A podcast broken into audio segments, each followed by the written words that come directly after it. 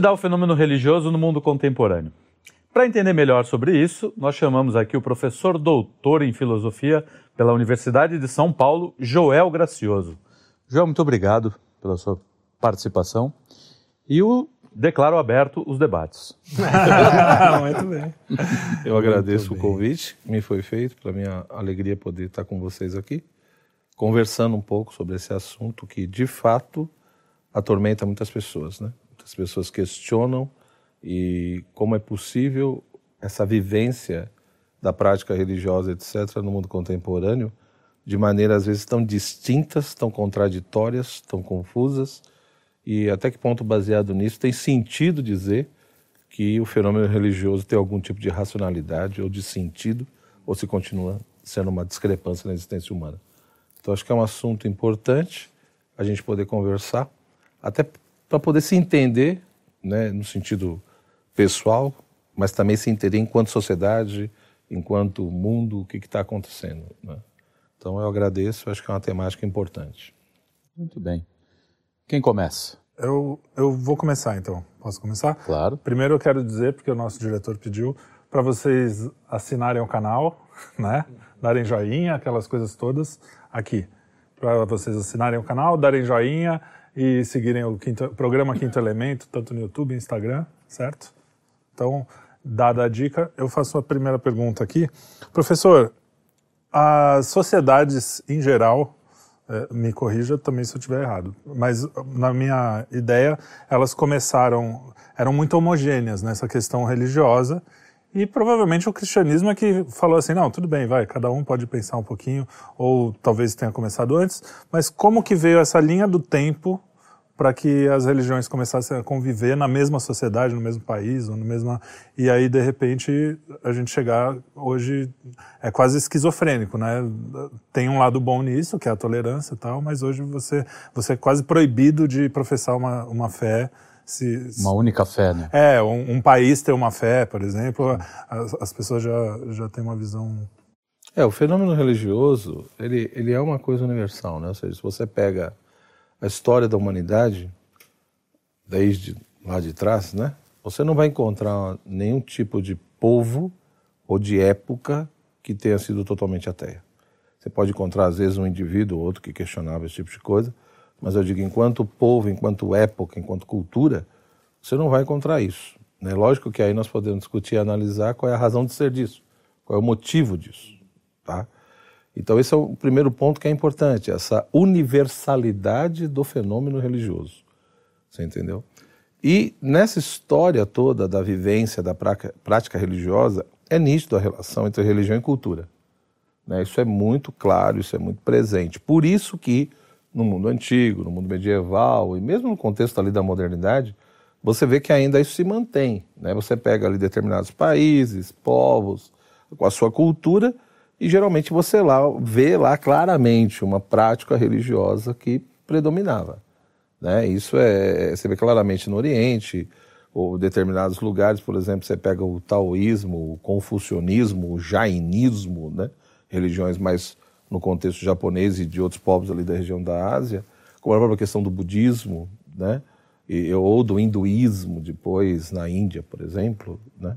Então, é, essa identificação, né, essa relação entre identidade religiosa e identidade cultural, ela, é, ela é, é muito presente, muito clara, e repito, desde o início da humanidade. Isso está muito vinculado. Agora, no contexto moderno, contemporâneo, me parece que ocorreram algumas coisas, você entendeu? Principalmente a, a, o contato de uma cultura com outra cultura, de um mundo com outro mundo, se tornou muito mais plausível né, e, e possível. Você entendeu? Então, imagina, quer dizer, você vai lá, ah, mas na Idade Média também tinha, mas era muito pouco, entendeu? Quanto tempo demorava o cara sair lá da Europa para chegar lá em Jerusalém, né? Sim. E não sei mais o quê. Então, quer dizer, a circulação de ideias, de visão de mundo, de uhum. perspectiva, de crenças, existia, mas era muito mais lento o negócio, uhum. entendeu? Uhum. E ficava muito mais fácil você, digamos, controlar e estruturar aquilo ali. E mais a... restritos, né? E Tinha, mais restritos. Por exemplo, o, o, vassalo, sei lá, ele fez, nascia, morria no lugar, raramente ele ia para muito Não, longe mesmo na, você nasceu. pega no cristianismo, ah. na tradição cristã, por exemplo, também tem isso, né? Se você pega a chamada, o chamado, os cristãos orientais, tanto ortodoxos quanto católicos, você vê nitidamente, é muito intenso isso, essa relação entre religião e cultura. Né? É, é, é interessante como a religião ali ela, ela, ela serve como um ponto de apoio de unidade cultural uhum. e de fomento da própria cultura. Isso é muito intenso. Você pega os ucranianos, né? os, os, os sírios, os siríacos, por exemplo, ou os libaneses, que são melquitas ou maronitas, né?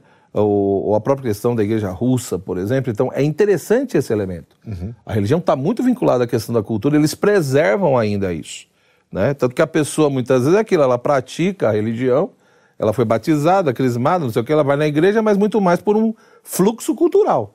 Né? Uhum. Né? Meu bisavô era, meu avô era, minha Sim. mãe era. Se eu não sou, fica um vácuo de identidade. Quer dizer, quem sou eu? Uhum. Né? Como é que eu vou vivenciar isso daí?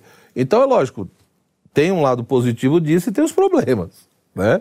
Porque, no fundo, no fundo, não é uma, muitas vezes, uma religião com convicção, uma questão de adesão pessoal, onde de fato eu né? Eu sou porque quero, sou porque vejo ali a verdade, sei lá o quê. Uhum. Mas tem essa influência de toda uma tradição cultural. Né? Agora, quando você entra na questão do, do, do mundo moderno, né, com o advento da ciência moderna, e a partir disso é, é, vai se estabelecer um monte de mudanças, primeiramente, principalmente no Ocidente, né, então, a partir do século XVII, XVIII, mas principalmente a partir do século XIX, e com o avanço da ciência, da tecnologia, no século XX, o, o, os espaços eles ficam muito mais próximos. Né? O contato é muito mais próximo. Sim. Hoje em dia, então, muito mais. É uma coisa absurda. É. Quer dizer, em não sei quantos segundos aí... ou minutos você sabe o que está acontecendo do outro lado do é, mundo. Sim. Você sabe se um, um, cara numa aldeia da Rússia fez alguma coisa, sai sim. na internet, o mundo inteiro está sabendo em Tanto minutos. que você vê, por exemplo, os países que não concordam muito com isso é aqueles que tentam controlar tudo. Uhum. Então, para evitar o contato cultural ou com outras tradições, então você pega uma China, né, ou alguns países mais islâmicos, assim, etc., o controle de, de internet, de redes sociais né, e outras coisas acaba sendo um pouco mais intenso. Porque, de fato, uma coisa é um jovem que convive com a sua família e com outros que são semelhantes, que pensam mais ou menos a mesma coisa, que acreditam mais ou menos nas mesmas coisas e, portanto, você vai ter alguns questionamentos, mas não tanto questionamento. É diferente. Dentro de um círculo. De... Exato. Agora, quando eu entro em contato com outros grupos, com outra cosmovisão, né, uma outra visão de mundo, outros critérios, sei lá, de verdade, de princípios, aí eu vou ter que fazer um esforço enorme para justificar, não só para os outros, mas para mim mesmo, uhum. por que, que eu faço parte desse grupo. Né? Por que, que eu estou aqui e não estou lá?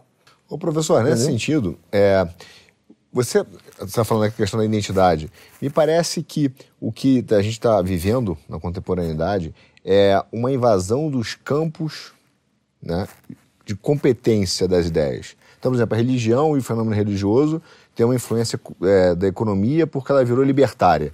Virou a minha religião. Temos 7 bilhões de deuses, né? Uhum. Basicamente, cada um faz o seu. Ao mesmo tempo, ele sofre influência, por exemplo, da teoria da evolução lá, que começa, Sim. né, pipoca, mas ao mesmo tempo diz que o espírito aqui está sendo evoluído, você entra numa escala de evolução, vocês têm as escalas aí de evolução é, teosóficas e outras. E ao mesmo tempo, né, você tem então, a economia, você tem a biologia, você tem a mecânica quântica, que também entra na volta e ressuscita aí o hinduísmo e outras, também com conceitos distorcidos né, da mecânica quântica e que invadem é, e, ressuscitam né, a religião oriental no Brasil. Não tem um melê de ideias, uma falta de ordenamento dos campos dos saberes para separar um do outro? É, eu vejo que, assim, em primeiro lugar, vamos estabelecer desafios, não tem como, né? Então, o próprio fenômeno do capitalismo, por exemplo, no contexto da economia, isso vai gerar uma questão no interior da própria religião. Como lidar com tudo isso? Como lidar com esse desenvolvimento econômico, com essa produção de riqueza, né? Na Idade Média, por exemplo, lembra, tinha todo um discurso, antes você podia cobrar juros. Uhum. Se era pecado, não, se não era pecado. Sim. Você entendeu? Então, quer dizer, você vai ter que dar conta dessas coisas. Ou seja, querendo ou não, coisas novas vão surgindo, desafios novos, e aí é, é, é, é aquela história. O ethos religioso, ele vai ser semelhante a qualquer outro ethos. Porque o ethos ele consegue sobreviver justamente na medida em que ele tem uma abertura ao novo ele consegue dialogar com esse novo de alguma maneira, mas ao mesmo tempo ele mantém o seu tradicional, ele mantém a sua raiz. Então essa coisa de manter o tradicional, a raiz, e ao mesmo tempo dialogar com o novo, etc., isso é um desafio.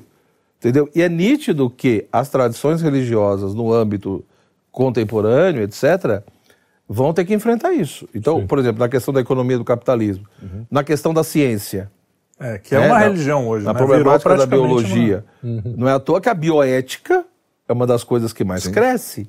Entendeu? Ou seja, quando é que começa a vida? Quando é que termina a vida?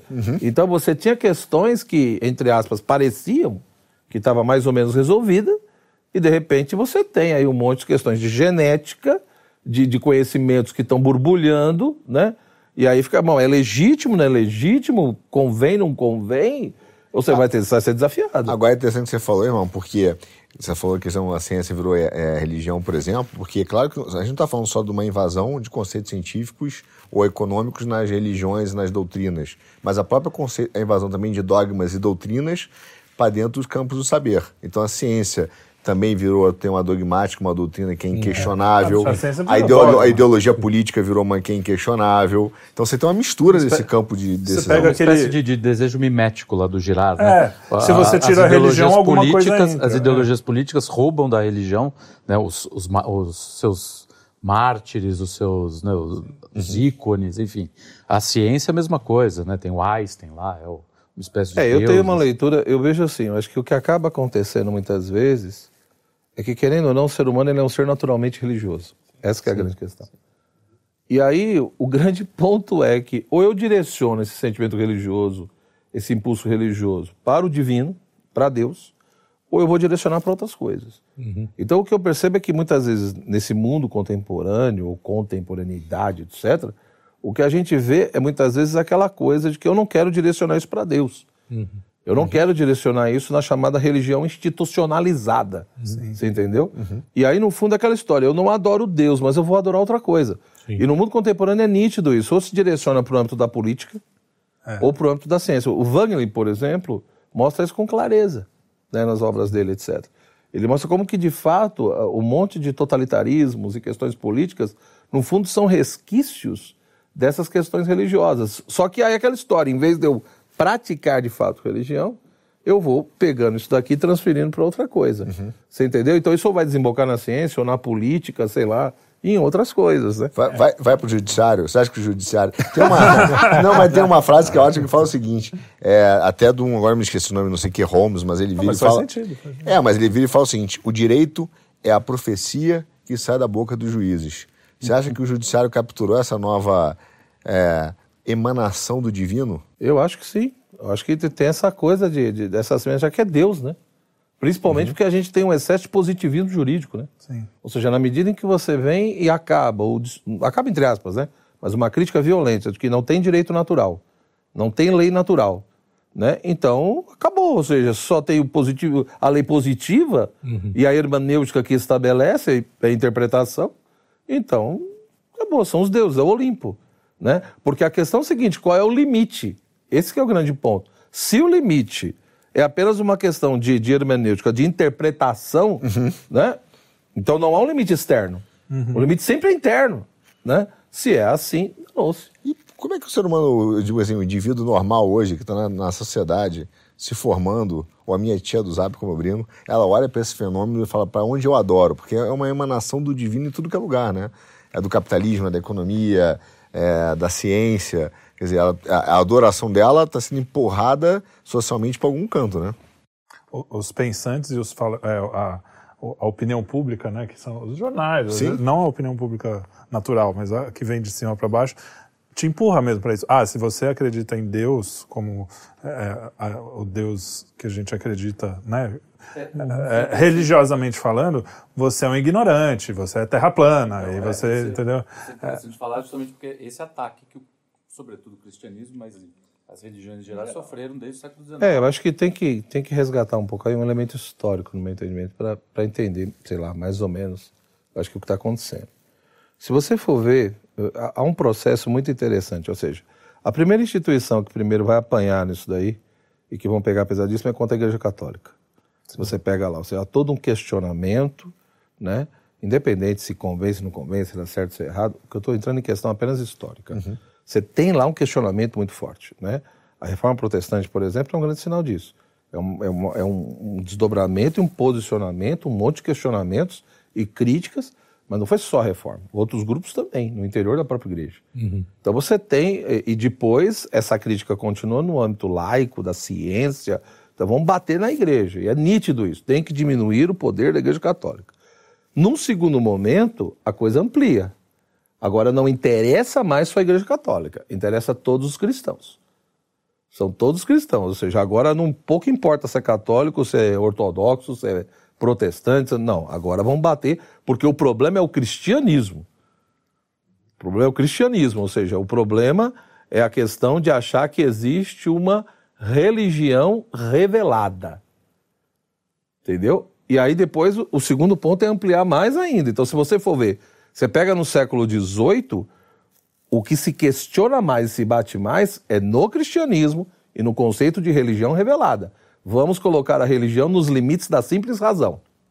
Pega o Hilme, pega vários outros autores. Não, tem ainda a religião, né? Mas é nos limites da simples razão. Não há revelação. Não tem revelação. Há apenas impulso, há apenas desejo de se buscar uma transcendência, sei lá, um sagrado, alguma coisa É, assim é a gnose que o Carrão tanto gosta. entendeu? Aí, num, num outro momento, se você for ver, isso é mais ampliado ainda. Porque, veja, bate na Igreja Católica, bate em todas as denominações do cristianismo. Qual é o terceiro passo? Bate em todas as religiões.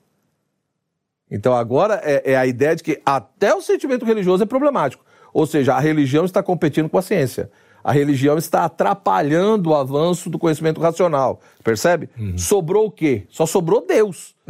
O quarto passo foi esse. No, no fundo, é isso O quarto passo foi Todas as religiões sofrem ataque. Você tem hoje um budismo alterado, você tem um hinduísmo alterado. sim. Todos eles Então, foram, mas foram eu tô falando, mas hoje nem está mais na questão da religião.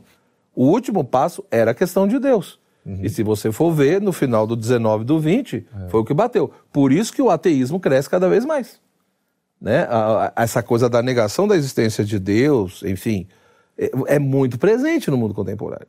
Você entendeu? Então, me parece que essa sequência histórica, ela, é- ela é muito forte. Só que a coisa também não para aí. Porque se eu bato na igreja, bato no cristianismo, bato em todas as religiões e nego Deus, bom, o que sobrou e o que só faltava um ponto, que pode ver o que é o que nós estamos vendo hoje, né? Não tem natureza humana. Sim. Não há não tem natureza humana. realidade, né? Não tem realidade, entendeu? Acabou, tudo é fluido. Homem pode Você ser entendeu? mulher, Tudo se transforma. Então não é mais uma questão de autonomia. Eu não estou discutindo mais autonomia. É uma autodeterminação. Que é totalmente diferente. Ou seja, até então a briga começa porque eu quero liberdade de, liberdade não sei do quê, né? E tudo isso daí são estruturas que eh, eh, me atrapalham, me oprimem, sei lá o quê, que impede o avanço da ciência, do pensamento, né? Mas chega um momento que ao, ao limite do limite, que é a natureza. Então não tem natureza, não tem nada disso. Ou seja, tanto que eu não tenho que perguntar o que é o homem, né? Eu tenho que perguntar o que ele está sendo, que é a chamada teorias atualistas, tanto na filosofia quanto na psicologia. né? Isso é fortíssimo. Hoje nós estamos vivendo profundamente isso. E aí o que é interessante, aí você vai dizer, mas não acabou o fenômeno religioso. Não acabou, mas perverteu Perfeito. Corrompeu. Ou seja, já que tudo flui, já que tudo tem data, né, de, de- local e data de, de- de- de nascimento, de vencimento, então o que acontece? Isso pega o discurso religioso, isso pega a prática religiosa. Por isso que me parece que isso é claríssimo. Se você vê lá no, no 18, no 19, principalmente com o pensamento positivista do Augusto Conte, qual era o tipo de profecia que se fazia? O avanço da ciência e o avanço da filosofia, do pensamento racional, naturalmente, vai virar, vai, vai levar ao esvaziamento das igrejas, dos templos, da prática religiosa. Porque as pessoas vão ser mais esclarecidas, elas vão ter uma compreensão melhor. Né? O positivismo era claríssimo, ou seja, qual era o primeiro estágio? Religioso. O segundo estágio, metafísico. Terceiro estágio, espírito positivo. Professor, mas nessa linha do Você Conte aí, o, por exemplo, o San Simon, ele, ele, ele- talvez, ele- essa é até uma pergunta, você acha que ele previu isso quando ele, ele fala do positivismo, da tecnocracia, né, vai montando esse lado, mas ao mesmo tempo ele quer fundar a religião humana, ele percebe que no limite, né, se isso levado é, a- a- ao seu extremo, a natureza humana seria diluída, então ele falou, preciso pelo menos manter aqui a religião humana para manter essa questão da natureza É, no humana. fundo é aquilo, né? Eu tenho que manter de uma certa forma a prática da adoração e do culto. Tem que ter um limite. Aí eu faço a religião do homem pelo homem. Entendeu? Eu, eu- Ou eu- seja, eu- o eu- egoísmo no é, seu é a mais... questão do, do, do antropocentrismo na veia, né? Ou seja, falo, é aonde de fato a religião ela deixa de ser teocêntrica e ela passa a ser antropocêntrica. O homem está no centro e, e o homem adorando o homem. E é interessante isso, isso me interessa muito porque se você for ver, tem duas formas disso acontecer. Há uma maneira extremamente explícita e intensa, que é o que você chamou a atenção. Vamos fazer rasgar aqui, é o homem adorando o homem, pai, a Bíblia do positivismo, aquela coisa toda. Só que existe uma maneira, no meu entendimento, mais cruel. Pior. Que é quando eu continuo falando de Deus, mas, por exemplo, na liturgia cristã, o homem passa a ser o centro. Liturgicamente, o culto não é mais centrado em Deus. É no homem e nas necessidades humanas. Isso é cruel. Isso vê muito até no protestantismo com, a- com as teorias da prosperidade também e como Sim, isso você cresceu, tem toda né? a questão da teologia, da prosperidade, que é muito forte no, no- meio enfim, reformado, evangélico, principalmente pentecostal, mas o meio católico também. O meio católico também acabou incorporando muitos desses elementos, né? Tanto que é, é, em todas essas mudanças, enfim, reformas que a Igreja Católica foi passando, você vê nitidamente, muitas vezes, que no próprio culto, na própria missa, muitas vezes o centro não é o Cristo, é o padre. Ué, mas se o padre é o centro, se ele que aparece, tem alguma coisa errada. Entendeu? Então, quando me pergunta, às vezes o pessoal brinca, faz o que é uma boa missa? Uma boa missa é quando você não lembra do padre. Quando você não lembra do padre, isso é uma missa excelente. Nem o seu quando você lembra muito do padre, padre que entrou tem algum de- problema. É, não, o de- padre lá de Pinhal, da cidade Pinhal. da minha mãe, que Entrou entrou de de que- tirolesa. de tirolesa Você deve no- gostar muito dele. Com a É, Nossa Senhora no isso- colo. Espetacularização de tudo. Total. É, porque foi o que eu Tem um falei, show, você né? tem um Showman, problema. é. O E isso altar pra virou mim, palco, né? É, isso me, me preocupa, porque aí é, é interessante, Você, você, você pega está pervertendo, né? É Sim, pior você do que você. as pessoas. É, menos pior honesto do que negar, o cara ali. Você É. arranca isso e fala, não, olha, eu tô colocando outra coisa aqui e morreu o assunto. Quem quiser segue, quem não quiser, acabou. Eu só tô montando uma estratégia. Aqui não. Aqui eu vou passando mel na boca. Entendeu? Eu vou, Uhum. É aquela coisa de uma aparência, parece que tem uma continuidade, Sim. e no fundo, no fundo, você tem a perversão do cristianismo. Né? Tomás de Aquino, por exemplo, Santo Tomás, na Suma contra os Gentios, se eu não me engano, no, no- capítulo 4 ou 5, ali no começo, da Suma contra os Gentios, ele fala justamente sobre isso. Quando ele discute, por exemplo, é, é, é, como que muitas vezes a verdade sobre Deus se manifesta, ele fala sobre a fé e sobre a razão, e tem um momento que ele, que ele coloca justamente isso, ele diz, o sábio não, não é só aquele que busca a verdade e fala a verdade, mas também aquele que combate o erro. E ele diz, e isso é principalmente mostrando a questão da religião cristã, a sua verdade. E é interessante como ele coloca, mas por que que o cristianismo, né, ele deixa bem claro no entendimento dele, por que que a religião cristã é verdadeira? Ele diz porque ela mostra justamente quais são os verdadeiros bens. E os verdadeiros bens são os bens espirituais eternos.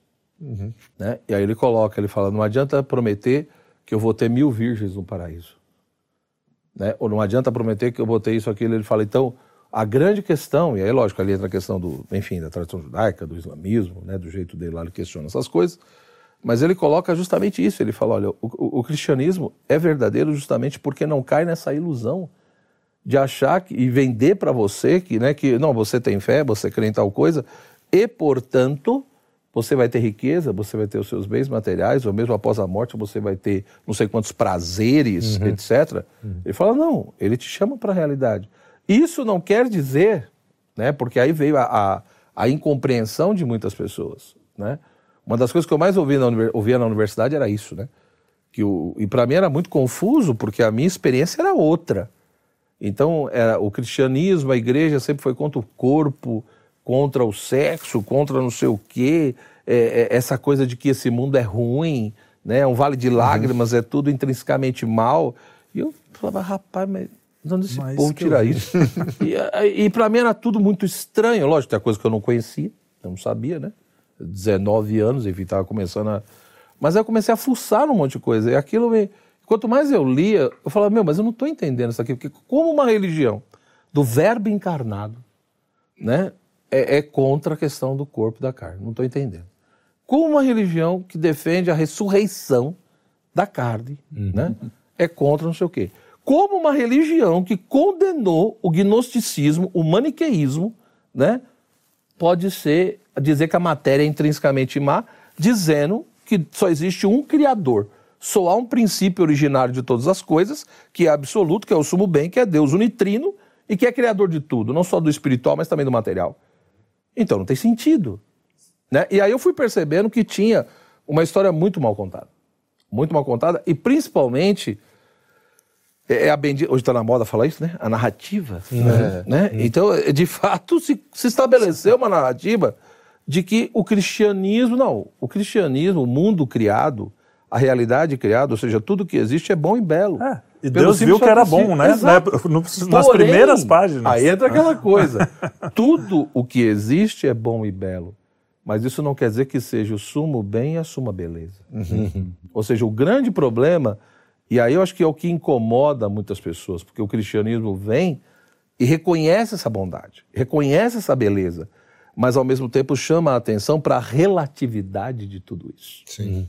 Ou seja, é- essa, não é isso que vai satisfazer o coração do ser humano. Não é não isso é que mesmo, vai a gente salvar. vê isso. Isso é Os bom. milionários. né? É, não, eu queria justamente entrar nesse ponto. O quanto é, é nocivo e perigoso para a alma humana toda essa perversão, sobretudo essa maquiada que parece legal, porque o, o que parece é o seguinte: o fiel está indo lá com a melhor das intenções, mas ele está sendo corrompido, Ludibriado, é. ludibriado, sem a, a- sem o É, e consentimento. principalmente assim, porque na base, né, Carol, e aí eu diria, não só na teologia da prosperidade, mas em outras, enfim, tradições religiosas que foram adentrando o Ocidente também, né?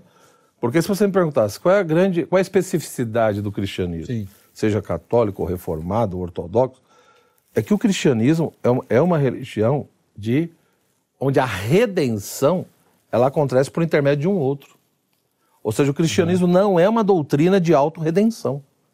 Essa é a grande questão. Você entendeu? E aí você pega, seja, sei lá, um budismo ou outras, né, são doutrinas de autorredenção. Exato, Sou eu que me salvo. Exato. Você entendeu? Por mais que eu reconheça, sei lá, que eu vou ser ajudado por alguma coisa, mas no fundo, no fundo, sou eu. Então, me parece que você tem duas coisas que é muito forte hoje em dia nesse. Foi o que eu disse. Existia lá a profecia de que com o avanço da ciência, a religião ia Chegaria. terminar. O que a gente vê a partir de 1960 é o contrário.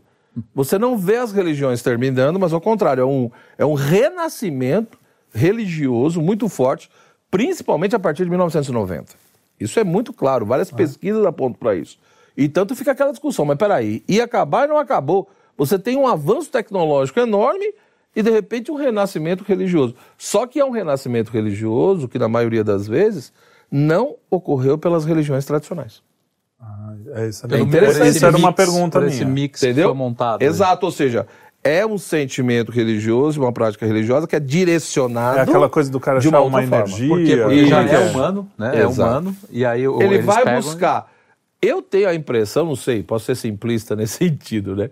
Mas é aquela coisa, parece que tudo que é diferente é mais gostoso, né? É, Então é, é, é uma coisa que. E eu vejo isso claramente, ou seja, quem nasceu num país, né?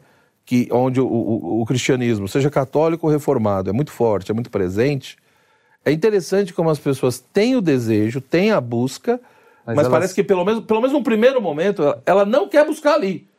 Entendeu? Ela vai É até a. Índia, mas não vai Cai ali. lá É casa. mesmo. É, eu Porque falei, junto eu- com isso tem esse positivismo que mostra que é o seguinte, ah, eu não posso ser, que nem minha avó. É, E eu acho que entra frente. o, Exato. o elemento da frente. crítica, eu acho que aí entra um outro ponto. Eu acho que aí houve também uma estratégia acadêmica, política, entre vários aspectos, onde aquela história teria, tem que diminuir, e acho que até hoje isso está acontecendo, na minha opinião, tem que diminuir o poder do cristianismo. Né? Na França e outros lugares isso foi muito forte. Porque a verdade é, onde- muito poderosa, né? Também Sim, a gente tem que... E- é- E aí tem que diminuir. Por exemplo, a, a questão do multiculturalismo, é- é- no meu entendimento, foi justamente um dos pontos, é lógico que tem outras questões, mas um dos pontos foi diminuir essa presença e essa força do cristianismo nas sociedades ocidentais. Foi Entendeu? de propósito. Foi de propósito. foi porque, um- a- porque como é que eu faço? Porque é aquela história. Eu não vou conseguir arrancar o sentimento religioso. É, e o, Eu não vou conseguir. Na base da força da pancada não dá. e o Então o que, que eu faço? não se dobra, né? Exato. A- a- então a- eu um quero, poder eu quero diminuir o poder daqui. O terreno. que, que eu faço? Eu aumento o poder daqui. E aí eu faço, eu vou esfacelando. E aí, junto com isso, qual é a estratégia também? Né? Eu vou dividindo o poder, eu vou esfacelando, e ao mesmo tempo eu vou formando nessa nova mentalidade religiosa, aonde o importante é você buscar o sagrado, é você entrar em conexão com o divino. bem com você. Isso. É, e aí a religião ela E é sempre pode ligado a prazer, né? A A estar bem, não, não é um negócio que... Mas o que, que eu tiro da religião? A dimensão É. epistêmica. Não pode falar de verdade. Ou seja, a religião vai, vai para o âmbito do sentimento. Então eu tenho. É, é- é aquela coisa do- da vivência, da conexão, do sentimento, do bem-estar. Não se fala mais de verdade. Então, quer dizer, é interessante isso. Então, não existe mais a proibição. Então, aquela, aquela estrutura do, do, do- do comunismo, do socialismo, de vamos reprimir, vamos proibir, não deu certo. Sim. Então, o que, que eu faço? Vamos diluir. Ou seja, não pode ter um grupo que predomine. Esse é o primeiro ponto. E segundo, temos que tirar essa coisa de que a verdade é um valor. Ou que a religião possa falar de verdade. A religião tem que falar de bem-estar. A religião tem que falar é, é, é, de aspecto social. Entendeu? De estar junto, de um ajudar o outro. Da de- felicidade da felicidade. exato. imediata. E foi o que foi feito. Acho que isso é bem claro. Eu vejo uma série hoje, eu tenho várias perguntas para te fazer sobre essas contradições, mas eu vejo uma série delas. Mas tem uma, quando você falou do sentimento, me parece que esse é um problema que não é novo, ele é antigo e está mal resolvido. Né? Desde a época da filosofia do Platão, Parmênides e Heráclito. Né? Quando você tem o conhecimento sensível e o super o, o ultrassensível, né? o que vai do intele, o inteligível. Né? Então você tem essa separação. Se você pensar né, o que, que é, o, o cristianismo né, se baseou e acredita no- na, na transcendência buscado pelo seu intelecto para entender quem é Deus olhando para fora. As religiões ori- orientais, por outro lado, elas negam isso. Elas negam que a realidade é, seja algo bom. Então você está aprisionado aqui e a realidade é uma fantasia, né? uma ilusão né? da, da diferença entre seu espírito e a sua é, psicologia. Então ela precisa buscar o sentimento, que é o sentir Deus, que tem a ver com êxtase, tem a ver com prazer. né? Então toda essa. E, e a gente volta no campo da educação, o que, que nós vemos? Até na pedagogia, a volta para um aprender não através do intelecto, mas através das sensações. Voltar à ideia de sensação. Para mim, esse problema, que é essa tensão, que já não é nova na filosofia, entre o que é sensível né, e o que é inteligível, e que foi já campo de discussão, ainda permanece hoje, e eu acredito que o cristianismo solucionou isso, mas é por essa negação que se tem, é, negando isso, que, que se quer também destruir. O problema é que você te- tem. É, é interessante isso, por exemplo. Você pega o budismo, né? O, o- o budismo é aquela coisa muito mais da vivência interior, porque os sentidos também são ilusão. O mundo sensível, toda a realidade sensível, de uma certa forma, também não me dá a verdadeira realidade. Então eu tenho que buscar por uma outra via, que é a questão da via da iluminação, etc., para eu entrar em contato com, digamos, com o estofo dessa realidade, né? Para ir descobrindo de fato como ela é em si mesma. Agora, na tradição cristã, eu acho que aconteceram duas coisas, que aí de fato é. Porque se você pegar tanto o Agostinho quanto o Tomás de Aquino, de fato o cristianismo ele tem um grande desafio. Porque ele vem e diz com todas as letras: Deus é transcendente e imanente ao mesmo tempo. É aquele- aquele Ele não é só isso. imanente, porque senão cai no panteísmo. Ele não é só transcendente, porque senão vai gerar problema de gnose de maniqueísmo. Então é transcendente e imanente. Tem até um texto do, do, do Henrique de Lima Vaz, onde chama-se Filosofia Mística. E se eu não me engano, no capítulo 1, ele dá a opinião dele, ele diz, no meu entendimento, quem melhor trabalhou isso e desenvolveu foi Santo Agostinho. Onde, de fato, ele conseguiu pensar esse problema e, e- e argumentar, digamos assim, como que, em que sentido Deus é transcendente, em que sentido Deus é imanente, né? Que não tem nada de simples. Spinoza, por exemplo, no século XVII, Spinoza falava isso. Vocês são tudo louco. né? Ou seja, fala que Deus é imanente é muito mais simples. Pronto, acabou. Junta com a natureza aí, vamos resolver o problema. Agora, esse negócio de que tá lá e tá aqui, né? Tá e não tá, né? Então, enfim, gera uma coisa louca. Só que aí o que acontece? Você tem duas coisas que eu acho que aí acabou empurrando também o cristianismo para essa questão do sentimento, né? Do ponto de vista pedagógico, todos nós sabemos que isso começou com Rousseau, no século XVIII. Então, o romantismo ali de Rousseau, e é interessante porque o século XVIII, século das luzes, tem toda a questão da deusa razão e deusamento da razão. Rousseau sai disso daí, ele, ele, ele, ele vai para a curva, ele sai fora. Tanto que ele coloca, tem que entrar em sintonia com a natureza, tem que entrar em sintonia com a realidade, tem que se conhecer, só que ele deixa bem claro, não é pelo intelecto. O intelecto não é a melhor via, nem de se conhecer e nem para conhecer o mundo. É o sentimento. Né? Lógico, aí tem que ver o que, que ele entende por sentimento. Evidente que não é só questão de sentimentalismo. dele é mas bem sim, complexo, sim, entendeu? É, o genebrino ali não ajuda. né? Mas enfim. Isso. Então você tem essa coisa da vivência, ou seja, a natureza pulsando em você. Mas o que é interessante é que a razão e a inteligência já é colocado do lado. E aí é pela vivência. A criança nasce boa e você só vai ali orientando. Né? Não tem pecado original. Não tem nada disso. Mas a gente não pode esquecer também que o Schleiermacher, né, no texto dele sobre a religião, ele vai lá e defende e diz com todas as letras, né, a fé é sentimento. E isso é uma coisa importante, porque quando você pega o Agostinho, Agostinho diz: a fé é um pensar com assentimento. O Tomás vem e diz: a fé é um ato da inteligência movido pela vontade. e o Schleiermacher vem e diz: a fé é sentimento. Tanto que o Rudolf Otto, quando escreve lá o Das Heiligen, que é o sagrado, o Otto, por exemplo, de uma certa, algumas coisas ele concorda com o Schleiermacher, outras coisas ele discorda. Tanto que é aquela coisa do- da experiência do luminoso, do sagrado, né, da divindade. E aí ele- o, o- Otto diz, não, a experiência do luminoso é uma coisa e a experiência criatural é outra. Enquanto que para o Schleiermacher a experiência criatural já era mais ou menos a mesma coisa. Então, eu acho que nesse sentido, a tradição reformada, pelo menos uma parte, ela colaborou para essa coisa da fé como sentimento. De novo, tem que ver o que é sentimento ali, porque a palavra sentimento é perigoso, né? Ou seja, aí todo mundo já É leva tipo amor, da né? emoção. Cada um- né? o sentimentalismo Chilique, sei lá o quê. É. Mas, mas é lógico Deus é essa amor, coisa da ponto. experiência, É, da é vivência, entendeu? É. Não é tanto o ato intelectivo. Ou seja, passa muito mais por essa coisa da relação, da vivência, de não sei o quê, do que por um ato de um pensamento ali movido pela vontade, é lógico, auxiliado pela graça.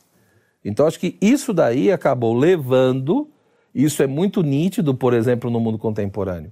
Hoje, eu, eu acho que há um, há um duplo movimento hoje no mundo contemporâneo também interessante. Se por um lado é aquela história, tem a questão do ateísmo, da negação, por outro lado, tem isso que a gente viu, quer dizer, um, um reavivamento religioso, mas que muitas vezes não é pelas religiões institucionalizadas, É, diluído, mais né? tradicionais, a coisa Age diluída. Mas tem um outro fenômeno interessante, tem um terceiro, que são pessoas também procurando voltar a essa ideia de que a fé é um ato da inteligência, movido pela vontade. Ou seja, isso não quer dizer que a- a- o conteúdo da fé, o que é revelado, se submeta totalmente à razão. Não é isso. Né? Mas o, o, o, o, ato de fé, ele é um dom de Deus. Ou seja, para eu crer, eu preciso da graça, ele é um dom de Deus, mas é um dom que Deus dá somente a quem, uma criatura que tem uma natureza racional. Ele não dá o dom da fé a uma pedra, a uma planta, a um cachorro. Então isso mostra que fé, enquanto dom e que tem relação com a graça, não se opõe à razão. Porque, na realidade, o ato de fé já pressupõe a presença da razão. Só. Então tem pessoas discutindo essas coisas, sei lá, e voltando a refletir sobre isso. Mas, por outro lado, é nítido que o homem contemporâneo, só isso não basta. Não Eu falo isso como alguém que viaja o Brasil inteiro e fora do Brasil e convive com muitas pessoas. Né? Não basta que uma coisa seja verdade. Tem que ser a minha verdade. Tem que te agradar, né? A dimensão da subjetividade, a vivência, ela é muito séria. Então, aquela história. Jesus é o Senhor, tá bom. Jesus é o Senhor, Jesus é o Salvador. Mas ele só vai crer que Jesus é o Senhor e Salvador se ele tiver uma experiência de Jesus salvando ele. Ou agradando, né? É interessante. Não, tem a questão. Eu acho que tem esse duplo. Eu acho que tem a questão do agradar, dessa manipulação. Mas há uma outra coisa acontecendo que não é ruim, não é falsa. mas que é muito próprio da nossa época. Ou seja, o homem contemporâneo ele sente necessidade disso. Ou seja, eu não quero só entender e crer que Cristo é Salvador, mas eu quero descobrir essa salvação a partir de uma vivência concreta, real. Entendeu? Essa é a questão. Isso eu acho positivo. Isso eu acho positivo. Porque eu falo por mim, por exemplo. Quando eu beirei o ateísmo na universidade e outras coisas, eu lembro até hoje que eu parei no meio da rua, meia-noite mesmo, não tinha ninguém. Eu parei no meio da rua, olhei para o céu e falei: por que, que eu creio em Deus? Por que, que eu creio em Cristo? Foi porque minha mãe me ensinou, meu pai me ensinou? Não. Você entendeu? Foi porque. Não. Eu fui elencando as coisas. Né? Por que, que eu creio? Porque eu tive uma experiência profunda de Cristo na minha vida. Ou seja, eu era uma merda e agora eu sou uma merda um pouquinho melhor. Então, acabou. Até porque do- no cristianismo em geral, Então- Deus é relacional. Percebe? Né? Um Deus pessoal e Então relacional. eu acho que tem, eu acho que algumas pessoas estão tentando fazer essa síntese, ou seja, a experiência, a vivência, parece que é uma exigência. O homem contemporâneo sente isso. Se você pegar o homem medieval, ele não Eu tem ia isso. perguntar isso. O homem é a medieval di- não tem Ele isso. aceita e pronto. Acabou. Ou seja, tem essa verdade, tem esse revelado que essa é, é sagrada, é ensinado. Segue o fluxo. Eu obedeço a Vambora. Acabou. doutrina é e questão Toca a disso. vida, é. A vivência não tem tanto E peso. isso nem, entendeu? nem significa uma, fa- uma falta de inteligência, até Não, porque você vê o que isso era é nosso. né, eu acho a- as, é obras da, as é obras da Idade Média. de tudo né? que aconteceu. Eu acho que não tem como. é, é, o, o Papa João Paulo II ele dizia uma coisa muito séria quando perguntavam para ele: qual vai ser o futuro da filosofia cristã? E ele dizia: o futuro da filosofia cristã vai depender do diálogo que conseguisse estabelecer entre a filosofia do ser clássica e a filosofia da consciência moderna. Porque a filosofia clássica do ser muitas vezes era uma filosofia com objeto, mas sem sujeito. E a filosofia moderna e contemporânea é uma filosofia carregada de sujeito, mas sem objeto. Então, no fundo, alguém vai ter que tentar fazer essa síntese para mostrar que eu preciso do ser enquanto fundamento último das coisas, mas ao mesmo tempo eu também preciso que é aquela história. A verdade, ela não depende para mim, não depende de mim para existir. Se a verdade é verdade, então não é verdade por causa. Então, mesmo que eu não exista, a verdade continua existindo. Mas o problema é que é essa verdade que é por si mesma, ela só tem um efeito na minha vida na medida em que ela existe para a minha consciência. Então, isso não quer dizer que ela exista por causa de mim, mas ela só tem um efeito em mim na medida em que a minha consciência capta isso. Capitã. Então, eu acho que o mundo contemporâneo, ele chamou a atenção para isso. Ele chamou a atenção para isso, dizendo: olha, existe sim a dimensão objetiva, existe a verdade objetiva, existe todo esse aspecto, mas é aquela história. Eu, eu quero descobrir isso não só com o intelecto, não só na objetividade. Eu quero descobrir com a vivência, enquanto pessoa. Ma- ma- Mas, eh, professor, que, que, que contradição doida é essa que a gente vive? Que a gente olha hoje o mundo contemporâneo e entende que o homem quer se colocar no lugar de Deus. Então, o homem é Deus, quer, quer ter essa relação com o divino, né? nem que seja através do. É, tornando o sexo divino, por exemplo, ou gozo divino, não é mais o sexo, é o gozo divino, é o gozar. Ao mesmo tempo, ele se submete, reduz a sua natureza, por exemplo, né, humanizando os animais né, e aceitando práticas, por exemplo, que são reducionistas da sua liberdade. Então você tem lá a questão do SD, né? Ó, você, o carbono, você, você vai ficar sub, submetido à natureza. Carne de vegetal. De vegetal, você vai tocar eh, violino pra vaca, você vai começar a ser mãe de pet. Quer dizer, ao mesmo tempo é um homem que é Deus, mas reduz a sua humanidade e transfere isso para os animais. É um novo pante... é não panteísmo só para os pós-moderno. animais, né? de Gaia, né? Não, não só, é, então, isso que eu ia falar, não, é- não só para animais, mas é mãe terra. Mãe terra, sim, essa coisa, é, exatamente. Quer dizer, Mas acho que Emana a energia das pedras, É, volta tudo exatamente. isso, né? Eu acho que tem duas transcende. coisas aí, pelo menos assim, do meu ponto de vista, né? Eu acho que tem duas coisas. Santo Agostinho escreveu uma obra chamada Verdadeira Religião, De Vera Religião, né? É interessante nessa obra, muitas coisas que ele coloca ali, é lógico, no contexto dele, na época dele, mas tem muito a ver com o que nós vivemos hoje. Né? Ou seja, ele coloca bem isso, ou seja, chega um momento que o ser humano vai contemplando o universo, vai contemplando o mundo, né?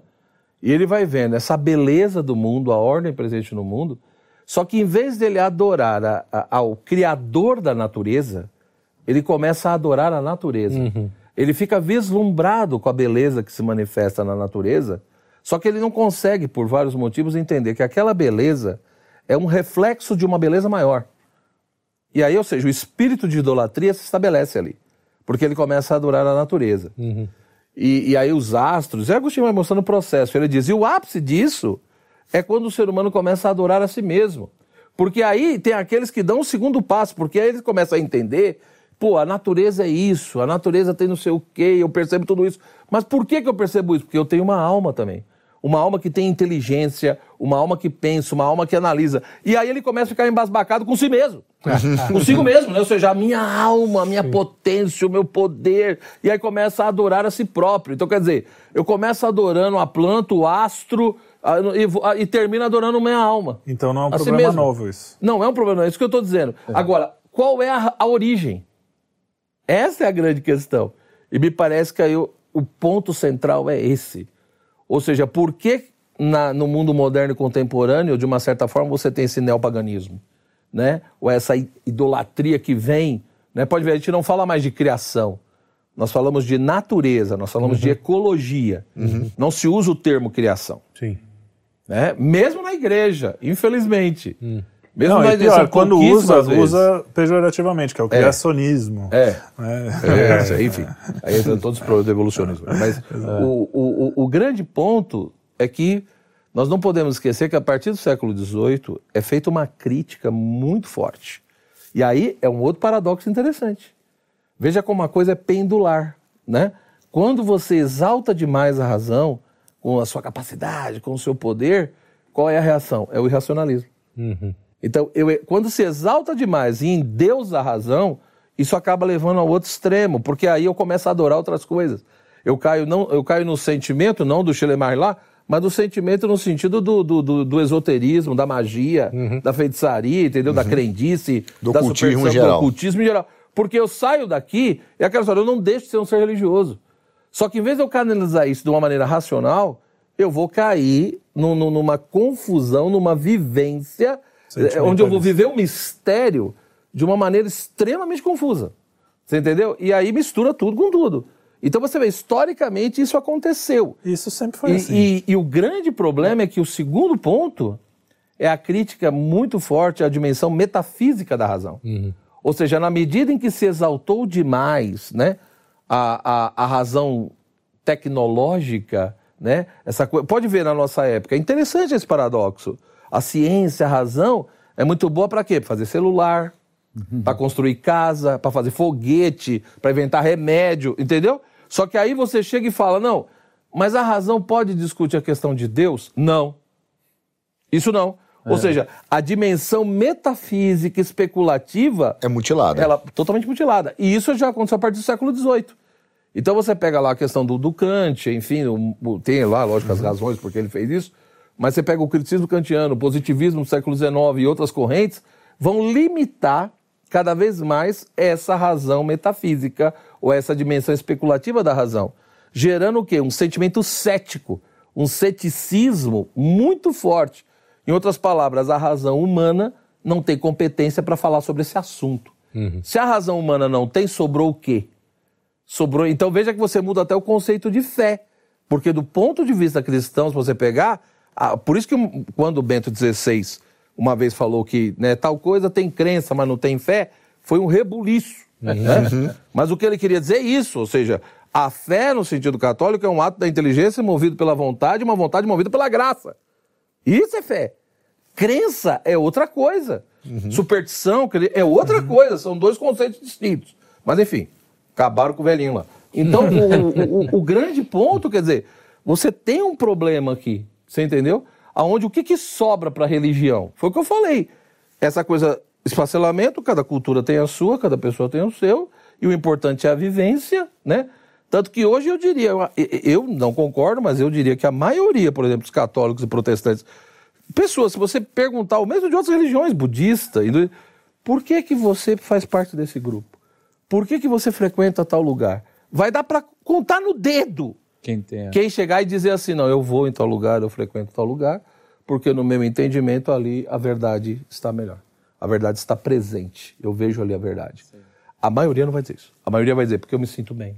É isso aí. que é legal, eu tenho paz, Pô, tem um pessoal lá muito legal. Eu me identifico, Às vezes eu, até eu me não se diluo. sente- Eu me eu me- identifico. Até o se o, sente- padre, o padre é muito acolhedor, o pastor. ele- Não, e às vezes ele você Ela não me cobra muito, tem isso É, também. Ela não me cobra muito. É, Eu isso Não, me não, mas acolhe, ele é. me aceita como eu sou. É, é. e- entendeu? A, a pior coisa É que uma isso. religião pode fazer por você é te aceitar como você é, né?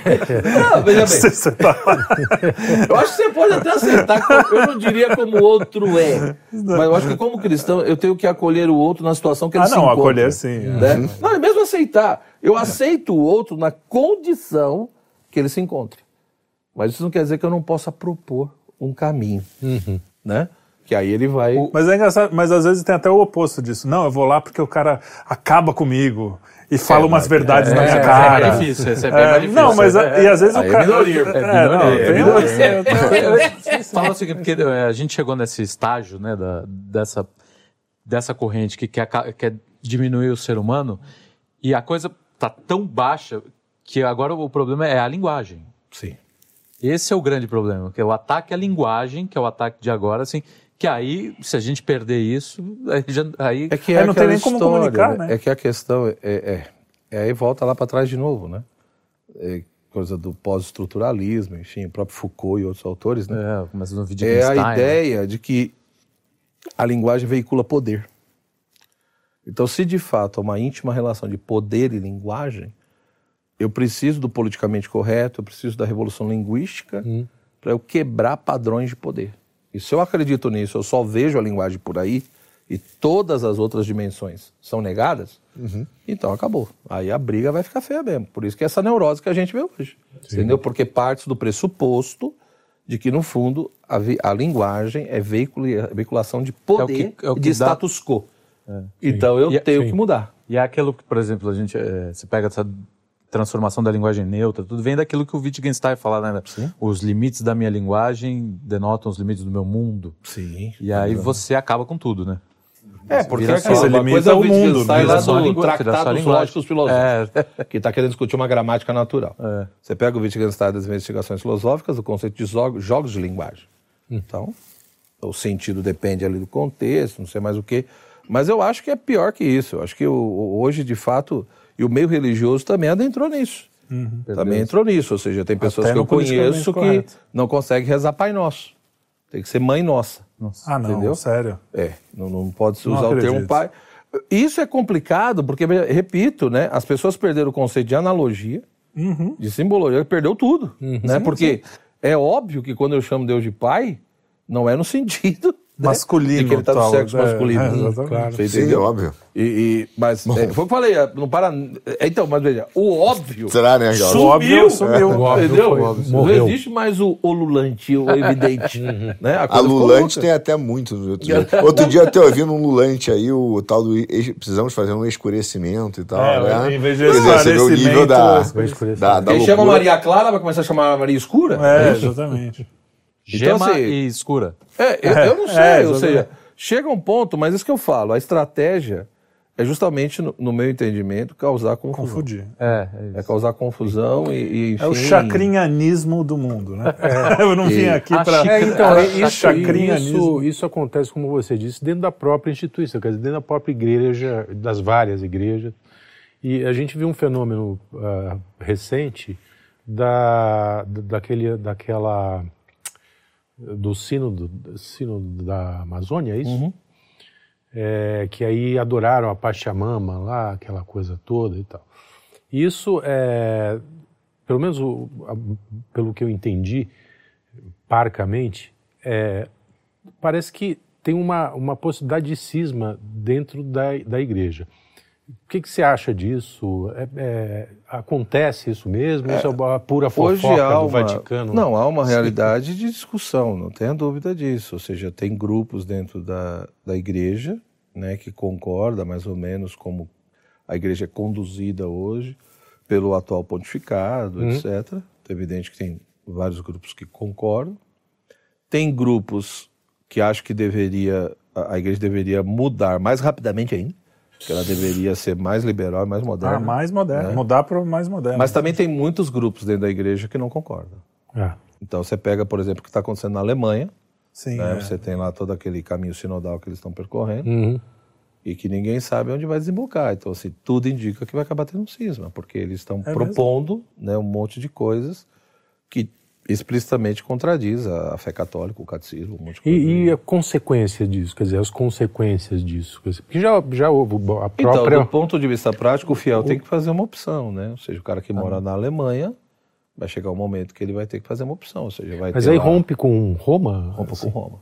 Ah, é? E você vê, qual seria a base dessa opção? Deveria ser uma boa dogmática, uma boa teologia.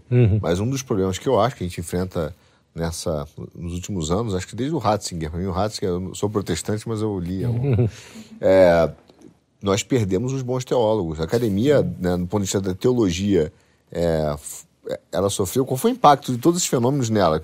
Para mim, me parece isso. Que o, o fiel deveria olhar. Deixa eu ver a teologia, deixa eu ver qual é a teologia por trás disso. É, a gente acabou e- sofrendo É, mas o- o problema Mas é só esse fiel. muito É, grande. é, não, e é isso que eu Então, ia essa falar. coisa O pastoral que- ganhou muito força e a questão do estudo. Tanto que na história do cristianismo você sempre teve grandes pensadores, tanto no sentido filosófico quanto no sentido teológico. Aí você pega hoje em dia e você fala, tá bom, vamos lá, quais são os grandes. Não tem. Até da ciência, né? Você pode ter, tal... é, é, você pode ter, talvez, sei lá, um, um nome ou outro de, de algum professor aí que. Mas você diz pensador mesmo, meio católico, por exemplo. Você tem o, o Haskell é o último. É o último.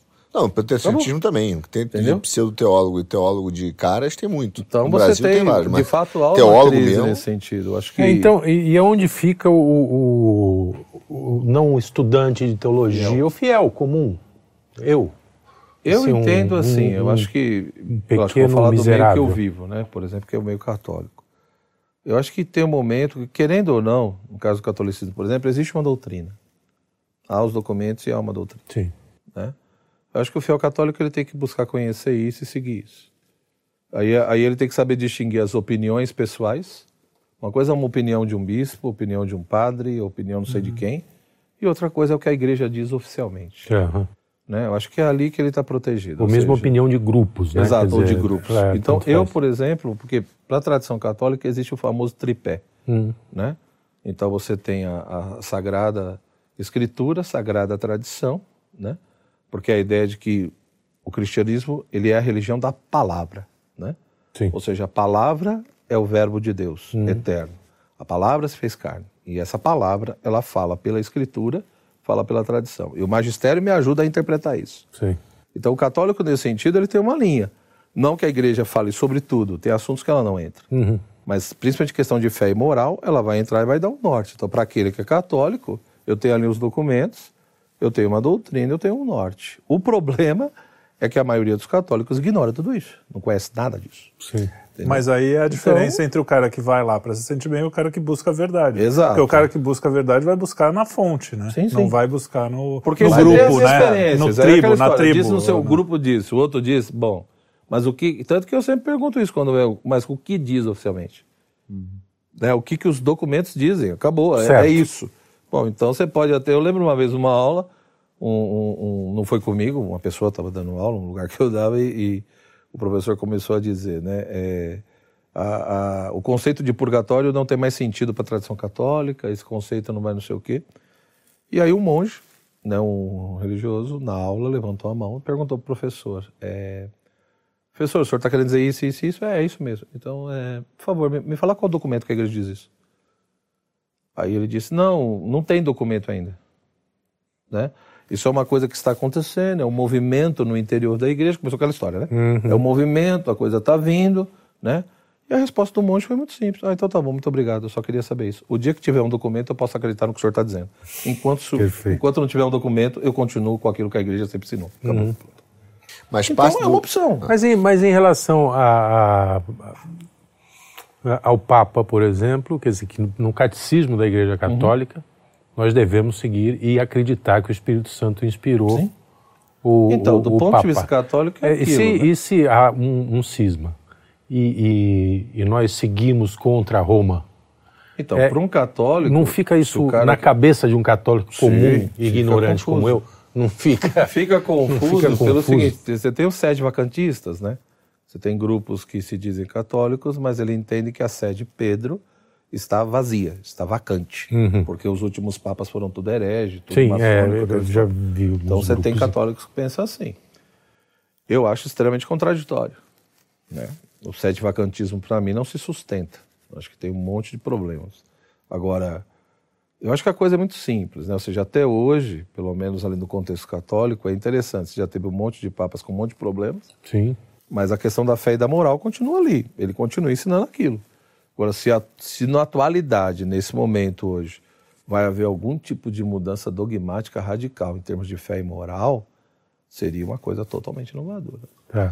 Mas voltando um pouco para o nosso. aí seria um grande problema para os católicos. Sim. Vol- Seria um grande problema. Voltando para o nosso tema, você agora há pouco falou que a gente está num momento filosófico diferente, que a gente tem o sujeito também, e não só é, como era no século XVIII. É, essa síntese da questão do sujeito Né? objeto.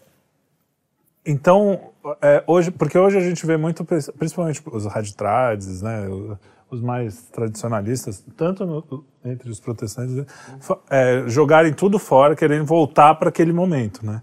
Então a, gente precisa aprender um pouco também com o que veio depois e, fa- e fazer uma coisa nova. Essa é, É, a sua a proposta assim filosófica. Mas a igreja dizer sempre assim. foi isso, né? Se você pegar a história da igreja, você vai ver que, por um lado, sempre teve um olhar para o evangelho, para aquilo que recebeu, para aquilo que, que, que, digamos, para o depósito da fé, para o patrimônio, e ao mesmo tempo você vai ter que dialogar com o que está acontecendo hoje. Não tem como. Dialogar não quer dizer aceitar tudo. Sim, sim. Dialogar não quer dizer concordar com tudo. Quer dizer, eu preciso olhar esse mundo, eu preciso olhar as pessoas, eu preciso olhar para todo esse fenômeno e ver o que está acontecendo. E aí é um processo de discernimento, ou seja, o, o, o que, que é aceitável, o, o que, que não é aceitável. Então, eu- eu- uma coisa que a, que a Igreja Católica sempre ensinou é que existem valores e princípios inegociáveis.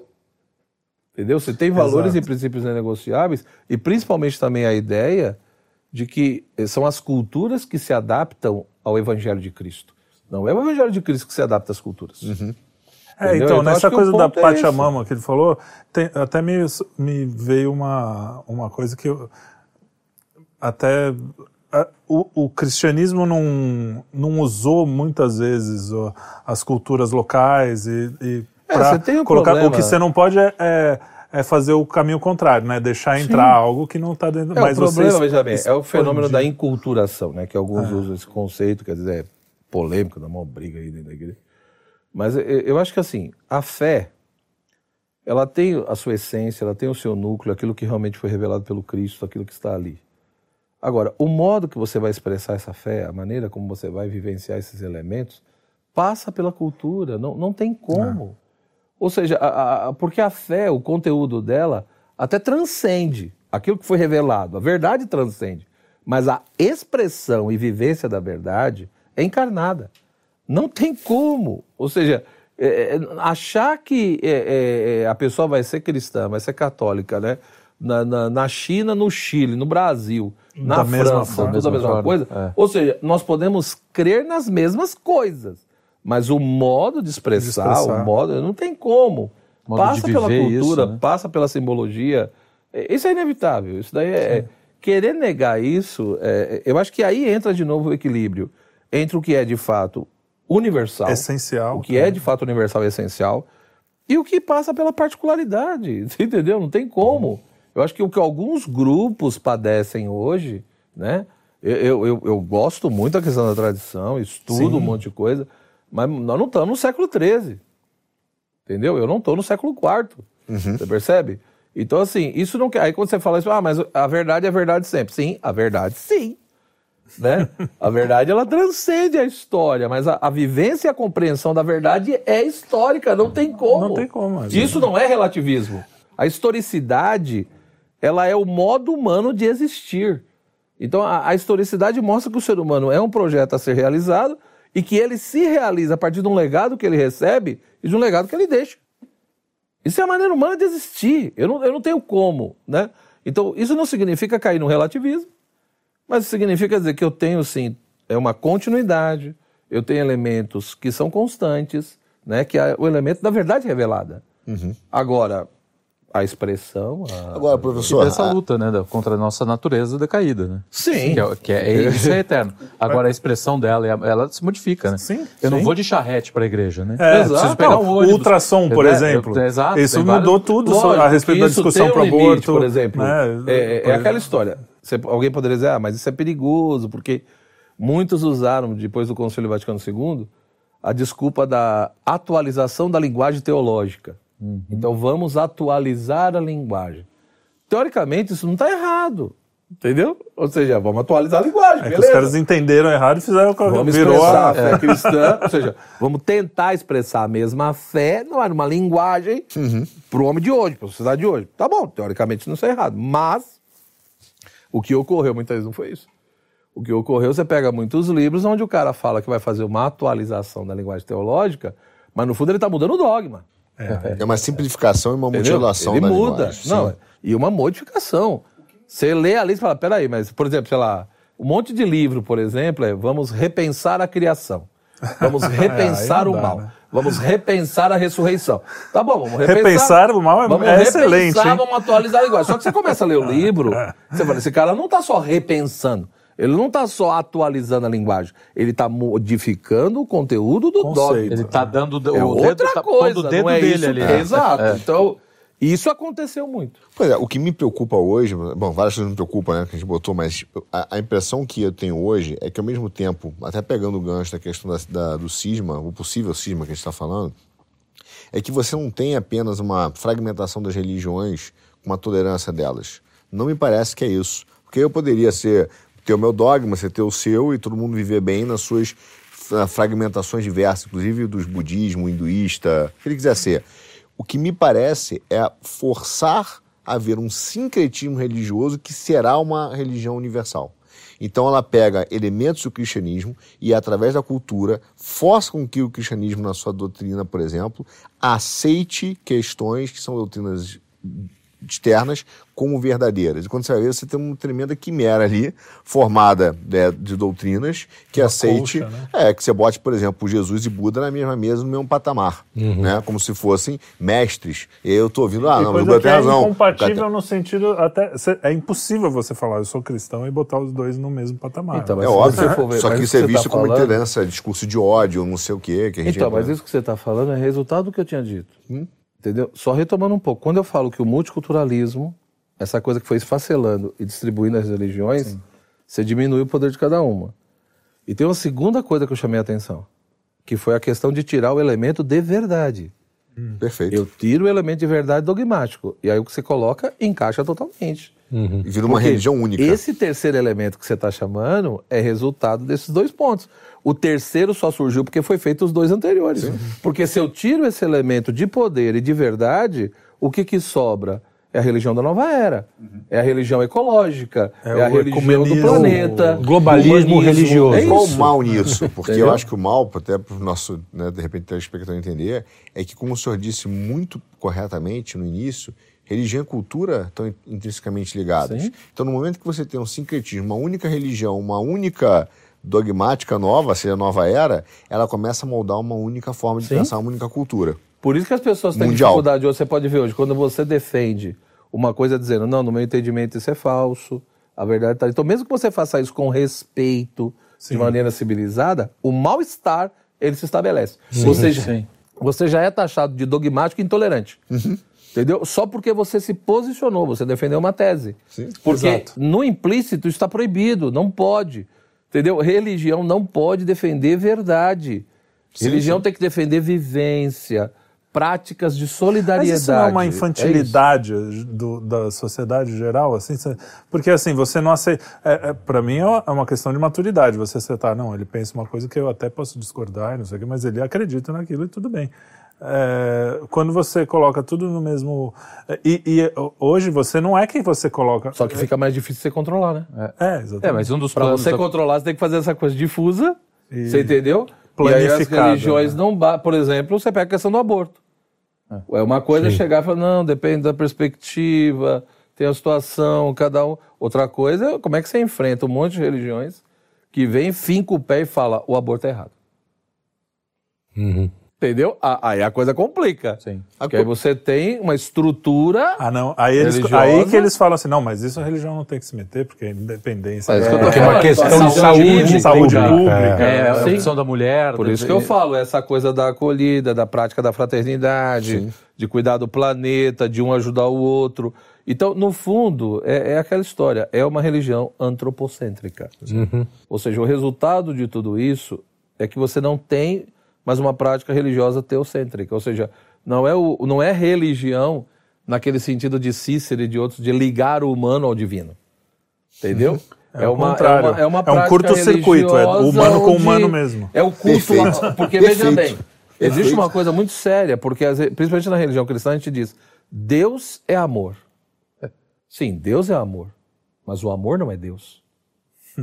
E é nítido que no mundo contemporâneo os as pessoas preferiram adorar o amor como Deus do que o Deus que é amor. Perfeito. Agora eu vou te dar um exemplo prático que, que é além disso, cara. E o Olavo falava uma coisa muito boa. Eu, domingo passado, por exemplo, estava no almoço e eu estava naquela discussão e eu me lembrei muito do Olavo, que de repente estava ouvindo uma opinião e a pessoa falou assim: pô, mas você não respeita a opinião. E aí me lembro do Olavo falando o seguinte: não, peraí, eu tenho que respeitar o seu direito a ter opinião. De ter uma opinião de Mas a merda. tua opinião. ah, a tua opinião. Mas- a uma opinião de... É, mas é teu direito. Mas a tua opinião é, é falsa. Mas isso é uma né? confusão que todo mundo faz. Só que hoje em acha que- dia virou Não, banal. E é uma coisa é banal. respeitar o direito que você tem de ter uma opinião. Sim. Você fala o que você quiser. Agora, Quer se ser errado, sou- seja. Agora, se eu sou obrigado a respeitar a sua opinião em si, isso de fato é complexo. Porque respeitar, de uma certa forma, pressupõe valorizar. Exato. Exato. é o E aceitar. Como é que eu faço? O- Exato. inclu- Incluir no meu, na minha Sim. cosmovisão é, é essa, tá essa opinião que eu discordo como verdadeira. E eu acho que a gente vive hoje uma cosmoprisão. Então, mas aí a gente vê, o meu entendimento é o paradoxo que a gente vive hoje. Fala-se tanto de liberdade, fala-se tanto de tolerância, mas no fundo, no fundo, você tem um espírito totalitário subjacente a tudo isso. Porque existe liberdade, existe enquanto você segue a minha cartilha. Sim. Exato. Enquanto você defendo- segue determinadas regras. Na hora que você começa a questionar tudo isso, a coisa começa a complicar. Você falou uma coisa muito interessante agora. É a liberdade de estar tudo plano. E quando uma verdade aparece mais, porque normalmente a verdade acaba, se- por ser verdade, ela acaba se, eh, Se destacando. se destacando, exatamente. Então, e aí quando começa, você fala, opa, não, não, volta aqui. Então é uma pode. questão de poder mesmo, de diminuir o poder É da isso mesmo. verdade. E então a gente está vivendo cada vez mais Você a pode mentira. falar que, inclusive, no- é, enquanto você está no fluxo. É, Enquanto, digamos assim, há uma margem. Tem que questionar Assim, tudo desde que Passou seja o que eu margem, posso. Vai dar. É isso em qualquer. Aí não é só no campo religioso, né? Da política, Sim, da sim, ciência. de tudo, de tudo. da- É que É, a geral. gente- eu, eu acho que a síntese de tudo isso que a gente está falando é o seguinte, não- enfim, não vou entrar em que ponto isso começou tal, mas é o seguinte, o homem cristão, o, o poder da Igreja Católica não é um poder é, político é, no, no sentido atual, por exemplo. Cê- É essa coisa do homem que não se dobra a um poder terreno. Sim. Né? Cê- você dobrar um cristão que se- realmente seja um... né? Não não estou falando do... Hoje em dia tudo virou meio IBGE, Não de né? IBGE. É, É. hoje É. em dia. Mas assim, esse homem é muito difícil de ser dobrado. Né? E, e aí você não consegue manipular, você não consegue chamar o poder pro teu lado. Só É, olhar os é mártires da aquilo, né? igreja. Eu não vou. não, Se eu chego. Você pega os primeiros Sim. cristãos, por exemplo. Qual era o problema? Né? Adoro os deuses pagãos. Não adoro. Adoro o imperador. Não adoro. Adoro não sei o quê. Não adoro. Entendeu? Adoro a quem? Só adoro o Kyrios. Só adoro o Cristo. Né? Só adoro o Verbo encarnado, etc. O Deus unitrino. Mas cadê? Não. Quem vê o filho vê o pai. Aí começa a complicar. Aí começa o que os caras, esses caras são loucos. Eles estão de brincadeira que vocês estão falando aqui. né? Mas enfim, então eu- isso que você fala é muito sério. Por isso que no meu entendimento, quando você pega o mundo moderno com toda a questão da Revolução Francesa, esse frenesi da liberdade, você entendeu? Leva a um simulacro. É. Leva a um simulacro porque eu como criatura, eu nunca vou ter uma liberdade absoluta. Sim. Eu tenho uma liberdade condicionada. Então é aquilo que eu, que eu já falei uma vez em outro contexto com alguns de vocês, e é, no meu entendimento é muito sério. Né? O espírito de idolatria, ele é resultado do quê? Não é só da soberba, do orgulho. Né? É, é- é- é de uma certa falha da própria razão também. Ou seja, por isso que o Agostinho ele chama atenção para isso. Ou seja, por que, que eu acabo adorando a natureza? Por que, que eu acabo adorando a minha alma? Porque no fundo, no fundo, eu não tive uma razão humilde. Eu não tive uma razão onde, de fato, eu pudesse usá-la corretamente, né? iluminada pela fé. Ou seja, é aí nessa razão humilde que, de fato, eu consigo compreender a razão de ser das coisas. Então, no fundo, o que ocorre é, é- é aquela, é a história do paraíso se repetindo. né? Ou seja, na realidade, quando o ser humano entra naquela obsessão de que ele não quer ter nada acima dele, ele não quer ter nenhum senhor, né? Quando ele quer dar o grito da liberdade eu não tenho nenhum senhor, é quando ele se torna escravo de todas as Qualquer coisas. coisa. É curioso, seja, eu que não é quero adorar a Deus, tá bom. Vira eu não quero de tudo. dobrar o joelho perante Deus. Então você vai dobrar o joelho perante o Estado, você vai dobrar o joelho É, perante rigor é a sexo, perante- perante, é, perante é, os seus é, vícios. Era o que o E Chesterton aí é o que falava, você tá né? Quem não falando. acredita em Deus. Não acredita Por isso em que o Deus, verdadeiro acredita. cristão incomoda. Porque eu digo, aquilo ali é belo, aquilo ali é belo, aquilo ali é bom, beleza, mas eu não dobro meu joelho. Eu só dobro o meu joelho perante o Criador, todas essas coisas. Ou seja, tudo isso é belo, tudo isso é bom. Mas isso daí não é Deus. Isso é Então eu não dobro o joelho aí. Você você sabe, professor, que a impressão que eu tenho hoje na sociedade, do jeito que, pelo menos na na minha vivência dia a dia, o que mais causa transtorno e aversão ao cristianismo é a gente chamar as coisas pelo nome. isso é belo, isso é feio, isso é um Sim, animal, sim, sim. né, isso é, é. errado, isso, Isso é é homem, isso é mulher. Porque Entendeu? isso para eles é soa uma pretensão. É uma pretensão, uma arrogância. Como assim Você ser entendeu? belo, né? Tipo, Veja, a coisa é tão séria que até os cristãos entraram nisso. Sim, sim. Eu já vi, eu já vi líderes religiosos dizerem assim: "Olha, eu que estou aqui, quem sou eu para dizer para vocês o que é pecado?" Uma- uma- uma- Você é o cara que tá aí. Você, tá é sendo pago pra você- isso. Se você quer vai dizer então, Tudo é permitido, né? Cacilda, se você que é o pastor, o líder religioso, você não, não quem sou eu para dizer para você? Você tá aí pra querendo- isso. Veja que é ponto uma- chegou, por quê? É a perversão da humildade, até. É, exatamente. exatamente. Então, veja bem, eu não Ao- posso dar Exato. Você coisas. perverter a humildade. né? Eu não posso definir, eu não posso nomear. Por isso que você pode ver, é o que incomoda. Por isso que essa coisa da, da linguagem neutra e tantas outras coisas, né? Porque, no fundo, esse espírito filosófico e também cristão, né? Ah, o amor, a verdade. Mas o que é a verdade? Sim. O que é o amor? Defina, Então, né? quando você começa, e é, é essa coisa de pedir, dê a definição, explicite, isso parece arrogância, isso parece intolerância. Que já é o Porque, contexto grego também, né? Não tem verdade. O que existem são relativismo total. perspectivas, leituras. Consenso. Mas olha então só. tem que ter trocas de experiência. Então, como nós temos trocas de experiência, leituras, perspectivas, a coisa é fluida, nós estamos buscando sempre. Olha, professor- Só que eu estou dizendo, o ridículo disso é que você tem todo esse discurso.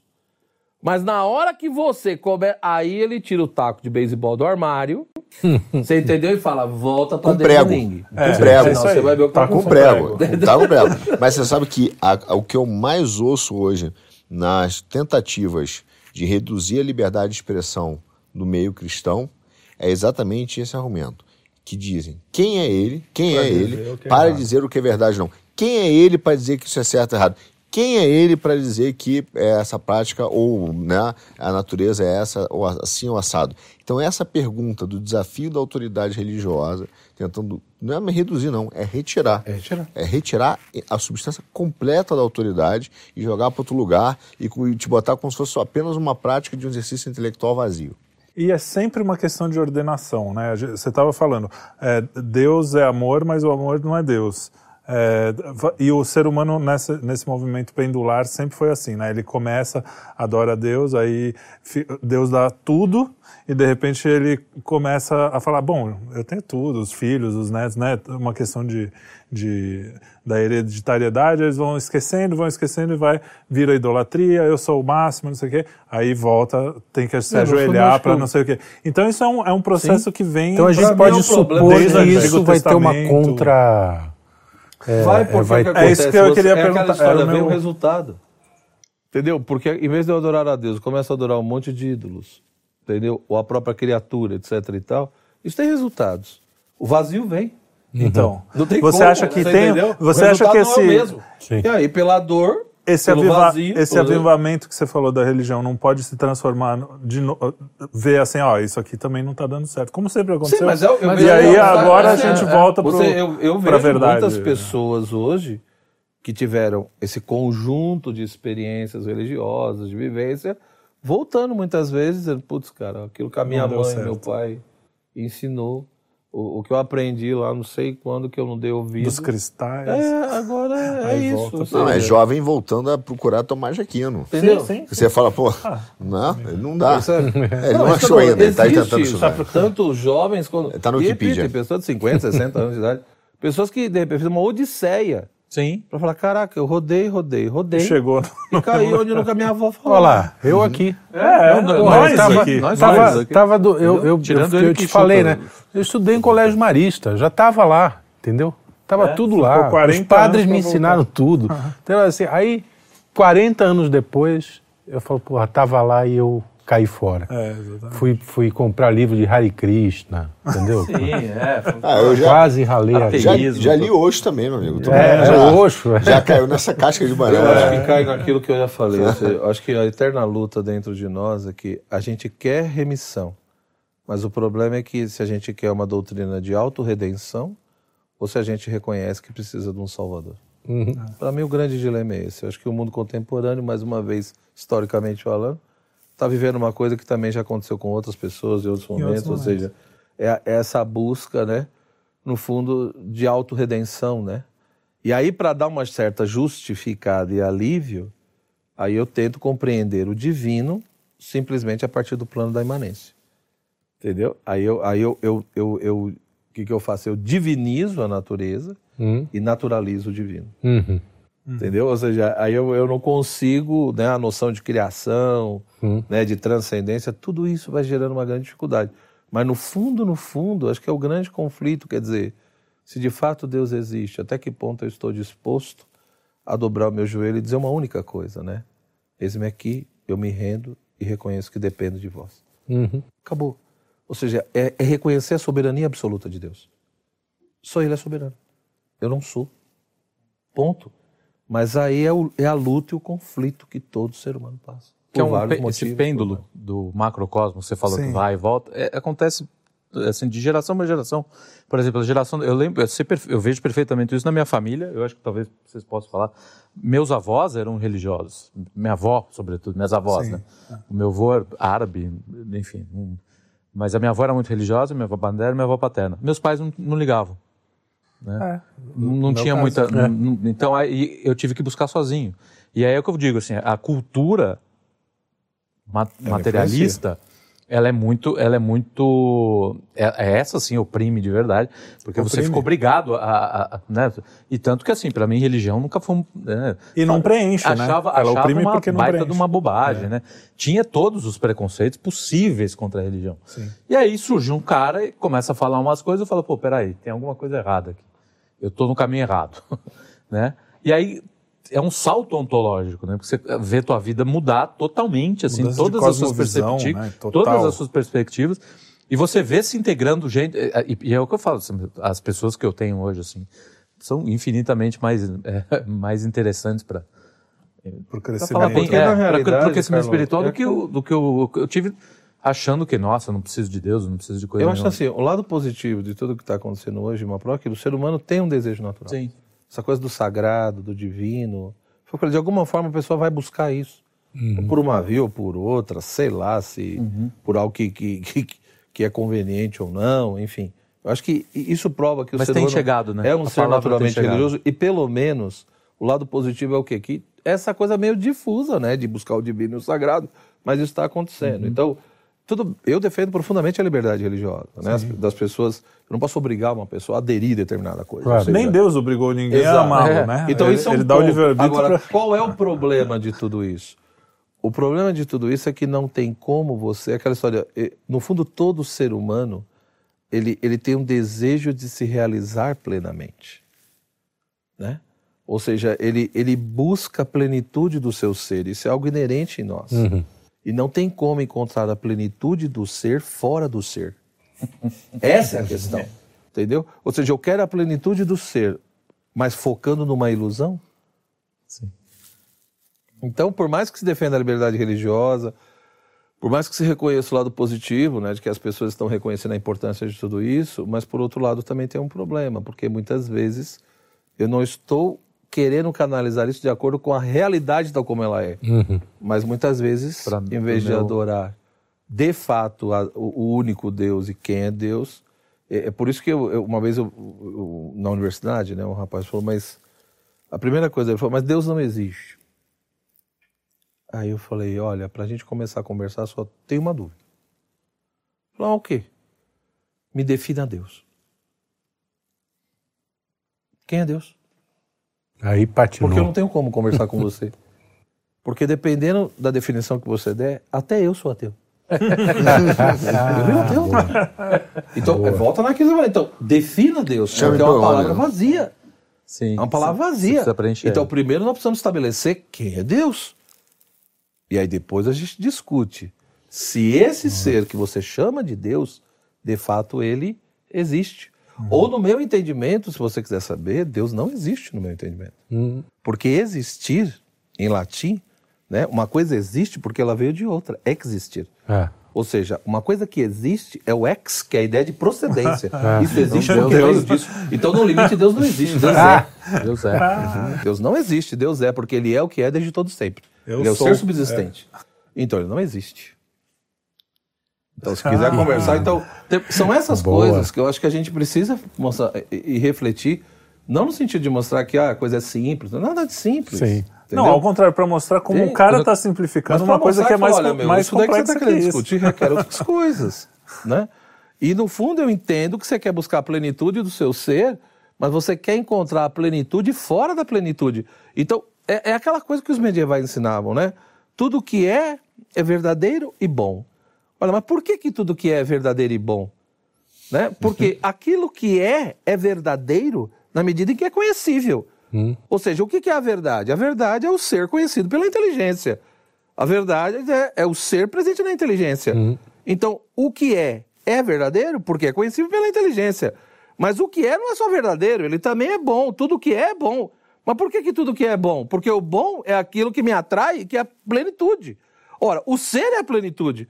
Se o ser de fato é aquilo que é pleno, etc., então é por isso que ele também não é só aquilo que é conhecível, é aquilo que é apetecível. Por isso que o que é, é verdadeiro e bom. Portanto, não tem como eu querer ser plenamente feliz fora do verdadeiro e do bom. bom. Cacilda. E aí, aí eu vejo as pessoas hoje é, simplificando, então, mas cadê? Então você tem que pensar. Claro. Ou seja, eu não posso, lógico, você tem todo o direito de canalizar esse desejo, esse sentimento, do modo como você achar melhor. Mas você tem que vincular aí a sua inteligência e a sua vontade a ver qual é esse, essa verdade e esse bem. Porque senão você vai correr o risco de ter uma satisfação momentânea, de crer numa ilusão e de não ter a realização plena do seu ser. Porque o único que pode dar a realização plena do seu ser é aquele que é o ser em plenitude. O- nós temos muito tempo de programa? Quem é Deus? Só Deus sabe, Carlão.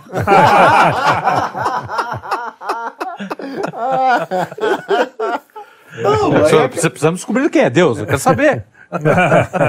não, Me do ajuda, ponto João. de vista cristão, é Deus é o ser soberano, é o ser supremo, é o criador de todas as coisas, é o alfa e o ômega, é o princípio e o fim, ué.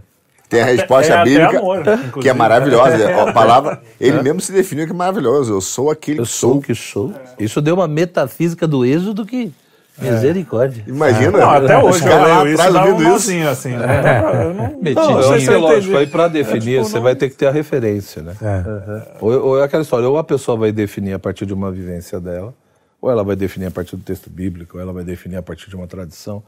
E aí entra aquela coisa, não é só definir, aí eu tenho que pensar sobre essa definição. Até que ponto ela tem sentido, até que ponto ela se sustenta. Então, ah, Suas chegando, né? chegando mais ou menos numa conclusão aqui, e você me corrija se eu tiver entendido alguma coisa errada. A gente hoje vive um- uma planificação das religiões, pelo menos é o que tentam fazer os, os os mais poderosos e tal. E isso não é bom porque acaba sendo que não é, nenhuma é verdade. É melhor até que você tenha um, por exemplo, um, um hindu que acredita plenamente naquilo, do que você ter Sim. todo mundo acreditando Exato. em tudo ao mesmo tudo, tempo, é certo? muito pior o relativismo, porque é aquela história, uma coisa é melhor o respeito, né? mesmo que tenha as divergências, as contradições, você crê numa coisa, você crê em outra. Você tem uma concepção de Deus, igual você perguntou, o que é Deus? Vai ter as divergências, ou seja, praticamente cada religião tem uma concepção. Sim, sim. Por mais que tente estabelecer, olha, é uma realidade transcendente. Quando eu defino Deus como realidade transcendente, provavelmente vai pegar a grande maioria das religiões, mas não vai pegar todas. É, Entendeu? Porque tem a questão da imanência. Né? Então, assim, de fato, encontrar uma noção que né, eu acho que talvez filosoficamente é aquilo. Quem é Deus? É a realidade subsistente, é o ser absoluto, Aí veja que é uma defesa extremamente genérica, né? É a realidade que é em si por si, né? Princípio gerador de todas as coisas. Passou disso, né? Mas enfim, eu não vejo problema em ter a divergência. Sim. É, como Você tem a concepção, você tem não sei o quê, porque pelo menos o que acontece? Há honestidade intelectual, entendeu? Ou seja, a gente vai ter que aprender aqui a, a, a conviver, mas pelo menos você mantém o amor à verdade e, e, e você de fato é, é aquela história. Para mim, o que é bonito é aquela história, tipo, por que sou católico? Por que sou muçulmano? Por que sou judeu? Porque entendo que a melhor forma de amar a Deus e servir a Deus é sendo isso. Porque aí pelo menos você mantém a retidão da consciência. Essa é a questão, ou seja, Sim. Eu quero a verdade e aí eu vejo que eu vejo que a verdade está aqui. E provavelmente tá ou tá, Deus ama tá, outra mais. Deus ama mais esse sujeito que está sendo Sim. sincero Tanto ali do que, do o cara ponto de que vista está... católico, quando se diz, por exemplo, quando se fala, ah, mas uma pessoa pode salvar?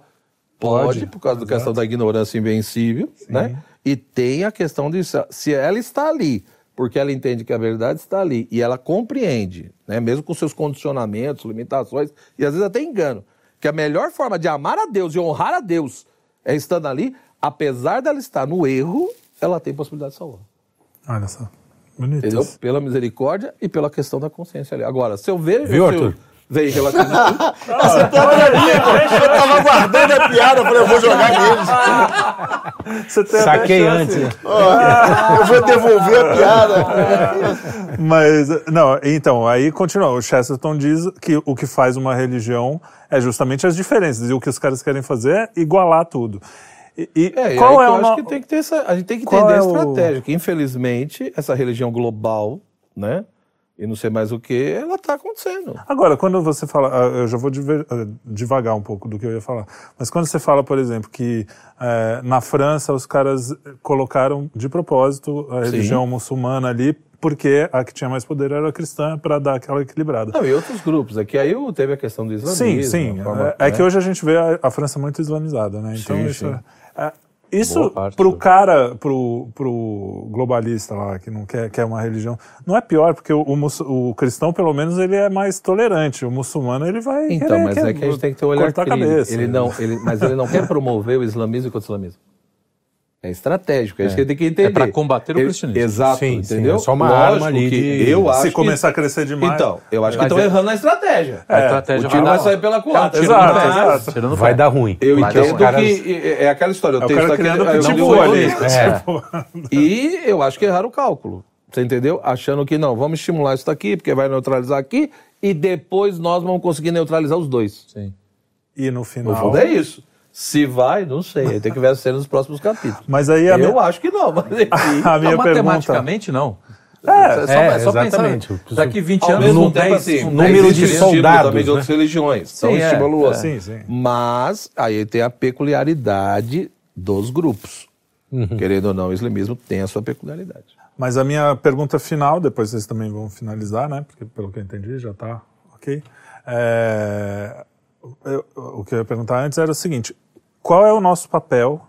É, é, você diz, ah, todas as, a gente convive, obviamente, mas o que, que a gente pode fazer enquanto indivíduos, nós cristãos, para que esse, essa coisa da planificação é, diminua, Eu ou pelo menos a gente consiga coisas. vencer Eu isso? acho que a gente vai ter que remar contra a maré. Por exemplo, já se fala que nós estamos na era da pós-verdade. Sim. né? Então a verdade não é um valor, a verdade, sei lá, uma coisa tem que deixar do meio de lado. Aí tem muitas, enfim, muitas E questões. se implicadas Cristo é a verdade, estão matando ele de Sim. novo, né? É. Vamos, É. vamos. Mas, o, cara, enfim. o mesmo cara que disse que não mataria naquela Eu acho que nós cristãos devemos fazer todo um trabalho no sentido de mostrar para as pessoas a importância e o valor de pelo menos se buscar a verdade. Entendeu? De se entender que a, a, a verdade é o real, a verdade é aquilo que manifesta e mostra a realidade tal como ela é. Né? Então acho que a gente tem que tentar resgatar isso, trabalhar essas coisas, né? E mostrar esse ponto. E com a nossa vida, mostrar que de fato nessa busca da verdade, né? A gente não, lógico, eu falo a verdade, tem verdades, né? Uma coisa é buscar a verdade factual, a verdade lógica, a verdade não sei o quê, mas a importância de voltar a refletir sobre as verdades metafísicas. Entendeu? Não é só o amor à verdade no sentido difuso, mas é no sentido de ter a coragem de voltar a fazer pergunta sobre as causas e os princípios primeiros de todas as coisas. Então, além da verdade factual, além da verdade histórica, além da verdade lógica, e a questão da verdade dos princípios primeiros. Então, o estímulo, a reflexão sobre isso precisa ser retomado. Uhum. Ou seja, nós precisamos voltar a refletir sobre essas coisas. Mas isso a está perguntar longe, né? sobre Porque se até a verdade factual os caras estão relativizando, Então, imagina mas aí chegar você faz aí, um tá processo. é isso dizendo. Você começa, evidentemente, pelo mais simples. E aí, aos poucos, você vai tentando estimular é, essa busca de uma verdade no sentido mais transcendente, entendeu? Mais metafísico. Que não é nem religioso no primeiro momento. Sim, é no sim. sentido de questionar a causa e os princípios, primeiro, das coisas. Existencial. O que as coisas são e por que que são como são. Né? É, é- essa é a questão, porque se você pega a filosofia lá atrás, o que, que ela mostra com toda, com toda clareza? Né? A pergunta filosófica por excelência não é nem como, nem porquê, nem para, é o que é. O que é tal coisa? Então, eu quero compreender o que as coisas são. Por isso o processo de nomeação e de definição. Para tentar expressar linguisticamente a essência. Mas ao mesmo tempo que eu defino o que a coisa é, eu percebo que existe uma conexão, uma relação causal na realidade. Onde isso que essa coisa é, depende muitas vezes de uma outra coisa que é algo distinto. E, portanto, eu vou percebendo as relações de causa, entendeu? E aí, nessas relações de causa, eu percebo que essa estrutura de causalidade só tem sentido porque existe um princípio primeiro do qual depende toda essa rede causal. Então, para eu poder entender o que a coisa é, eu tenho que entender a, a- a rede causal. Para eu entender a rede causal, eu tenho que entender a relação de dependência com o princípio primeiro. Aí você vai dizer, professor, mas tá todo mundo, né? O cara tá querendo pedir iFood. Né? tá bom. Então vamos começar a conversar por coisas mais básicas, por coisas mais simples. Então, isso por ajuda. questões existenciais. Vou ousar ajudar a responder. Vai depender também da capacidade do mensageiro Sim. De ter amor ao próximo. É, Porque o aí. grande problema que eu vejo hoje, por exemplo, a gente tem alguns Entre grupos, os né? grupos, é. Que chega uma pessoa e faz uma pergunta de, de- eh, não tem o conhecimento da coisa, aí vem o head thread lá, seu ignorante, você não sei o quê, É, você não sabe nada. Quer dizer, Ou, é- ou mesmo o amor ao, ao, ao, pecador e não ao pecado. Eu Exato, Acho que é, essa coisa não, assim, exato, é, aquela exato. coisa do, do Mas é gay, aí, não, tem que matar os próximo é viados. não, tem que ensinar pra ele que esse Eu não é o terminaria, Carlão, né? dizendo o seguinte. Para mim, o que sempre chamou a atenção no, no cristianismo, na especificidade do cristianismo, e é aquela metáfora que uma vez eu usei até no Veraço. Né? Você tem uma montanha e você tem todo mundo na base da montanha. Para mim, as religiões, no geral, são frutos desse sentimento natural religioso. De todo mundo buscando esse sagrado e divino que está no topo da montanha né, tentando subir, cada um do seu modo, vamos indo, é resultado do desejo.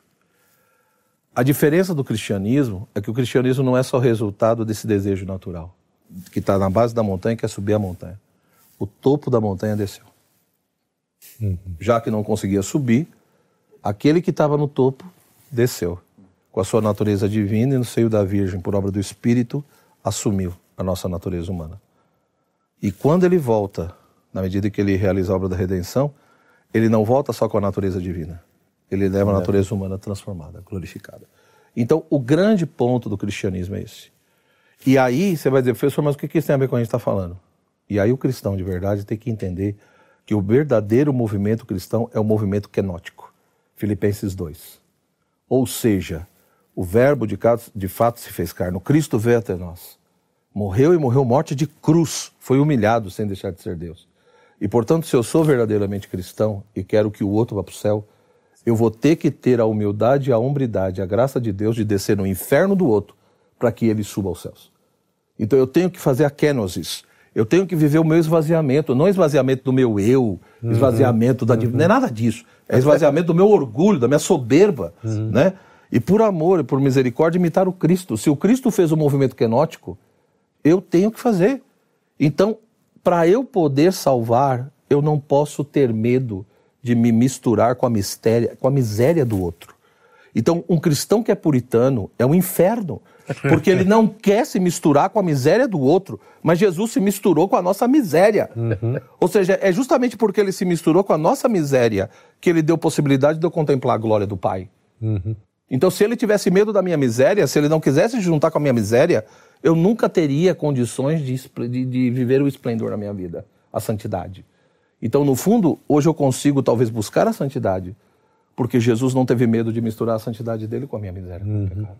Então ele não tinha pecado, mas ele se fez pecado. Essa é que é a grande questão. Isso é a kenosis.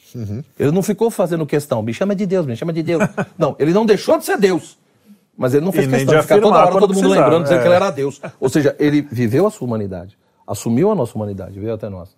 Então eu acho que ser cristão é isso. Eu, pelo menos, acredito nisso, é o que a igreja, pelo menos, na sua doutrina ensina. Viva o movimento kenótico.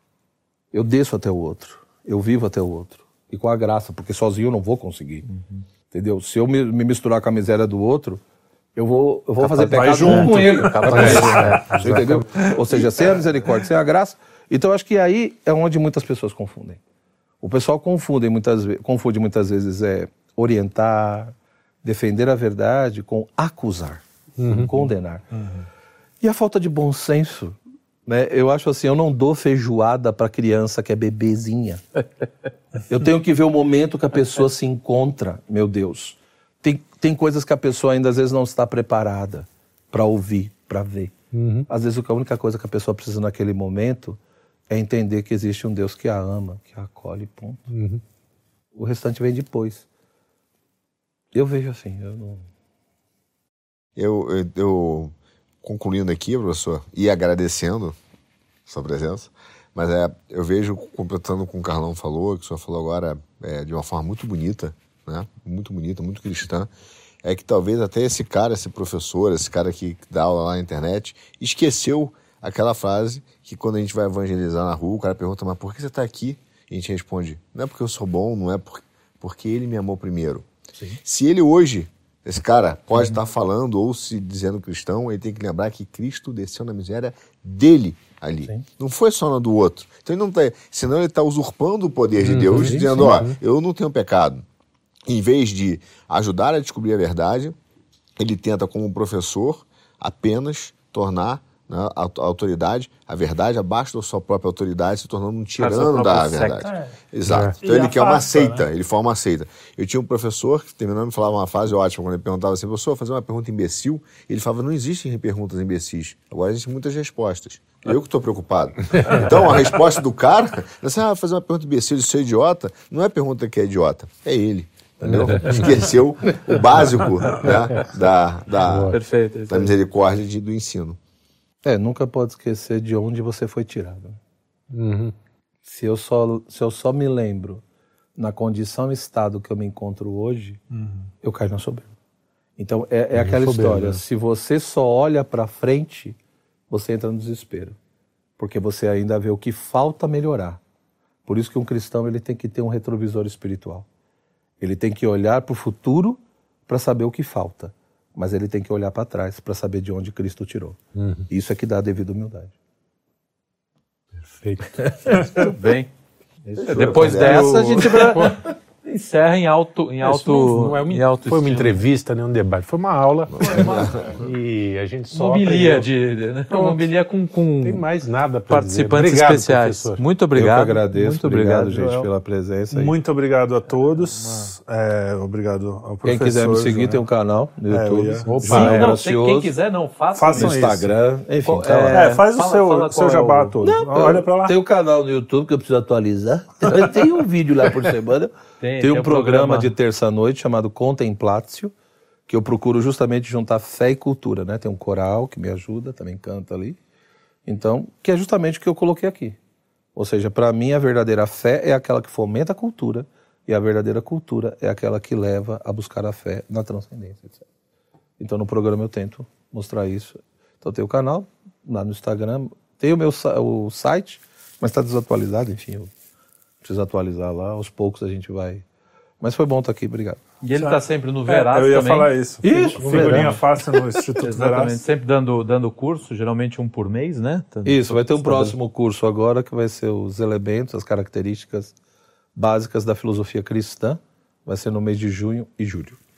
Dois se- meses, ou é. seja, vai ser uma Se, se isso já estiver lançado e vocês me procurem, porque algum curso provavelmente ele está fazendo. É, já foi lançado. É, que isso aqui vai ser passado. É, isso aqui. Aqui é é. gravado. É, e não esqueçam de se inscrever no nosso canal, não esqueçam de assinar todos os nossos meios. Tem Instagram, programa, programa 5 Elemento, canal do YouTube, Programa 5 Elemento. É, isso- basicamente é isso. Hoje tem o nosso site também que a gente está fazendo. Enfim, é, não esqueçam de nos visitar, de ver os nossos programas, porque a gente é assim, né? Isso aqui, mas a gente sempre convida um pessoal assim, legal. A qualidade do, do Então- entrevistado é sempre É, então- muito É mais. sempre uma montanha.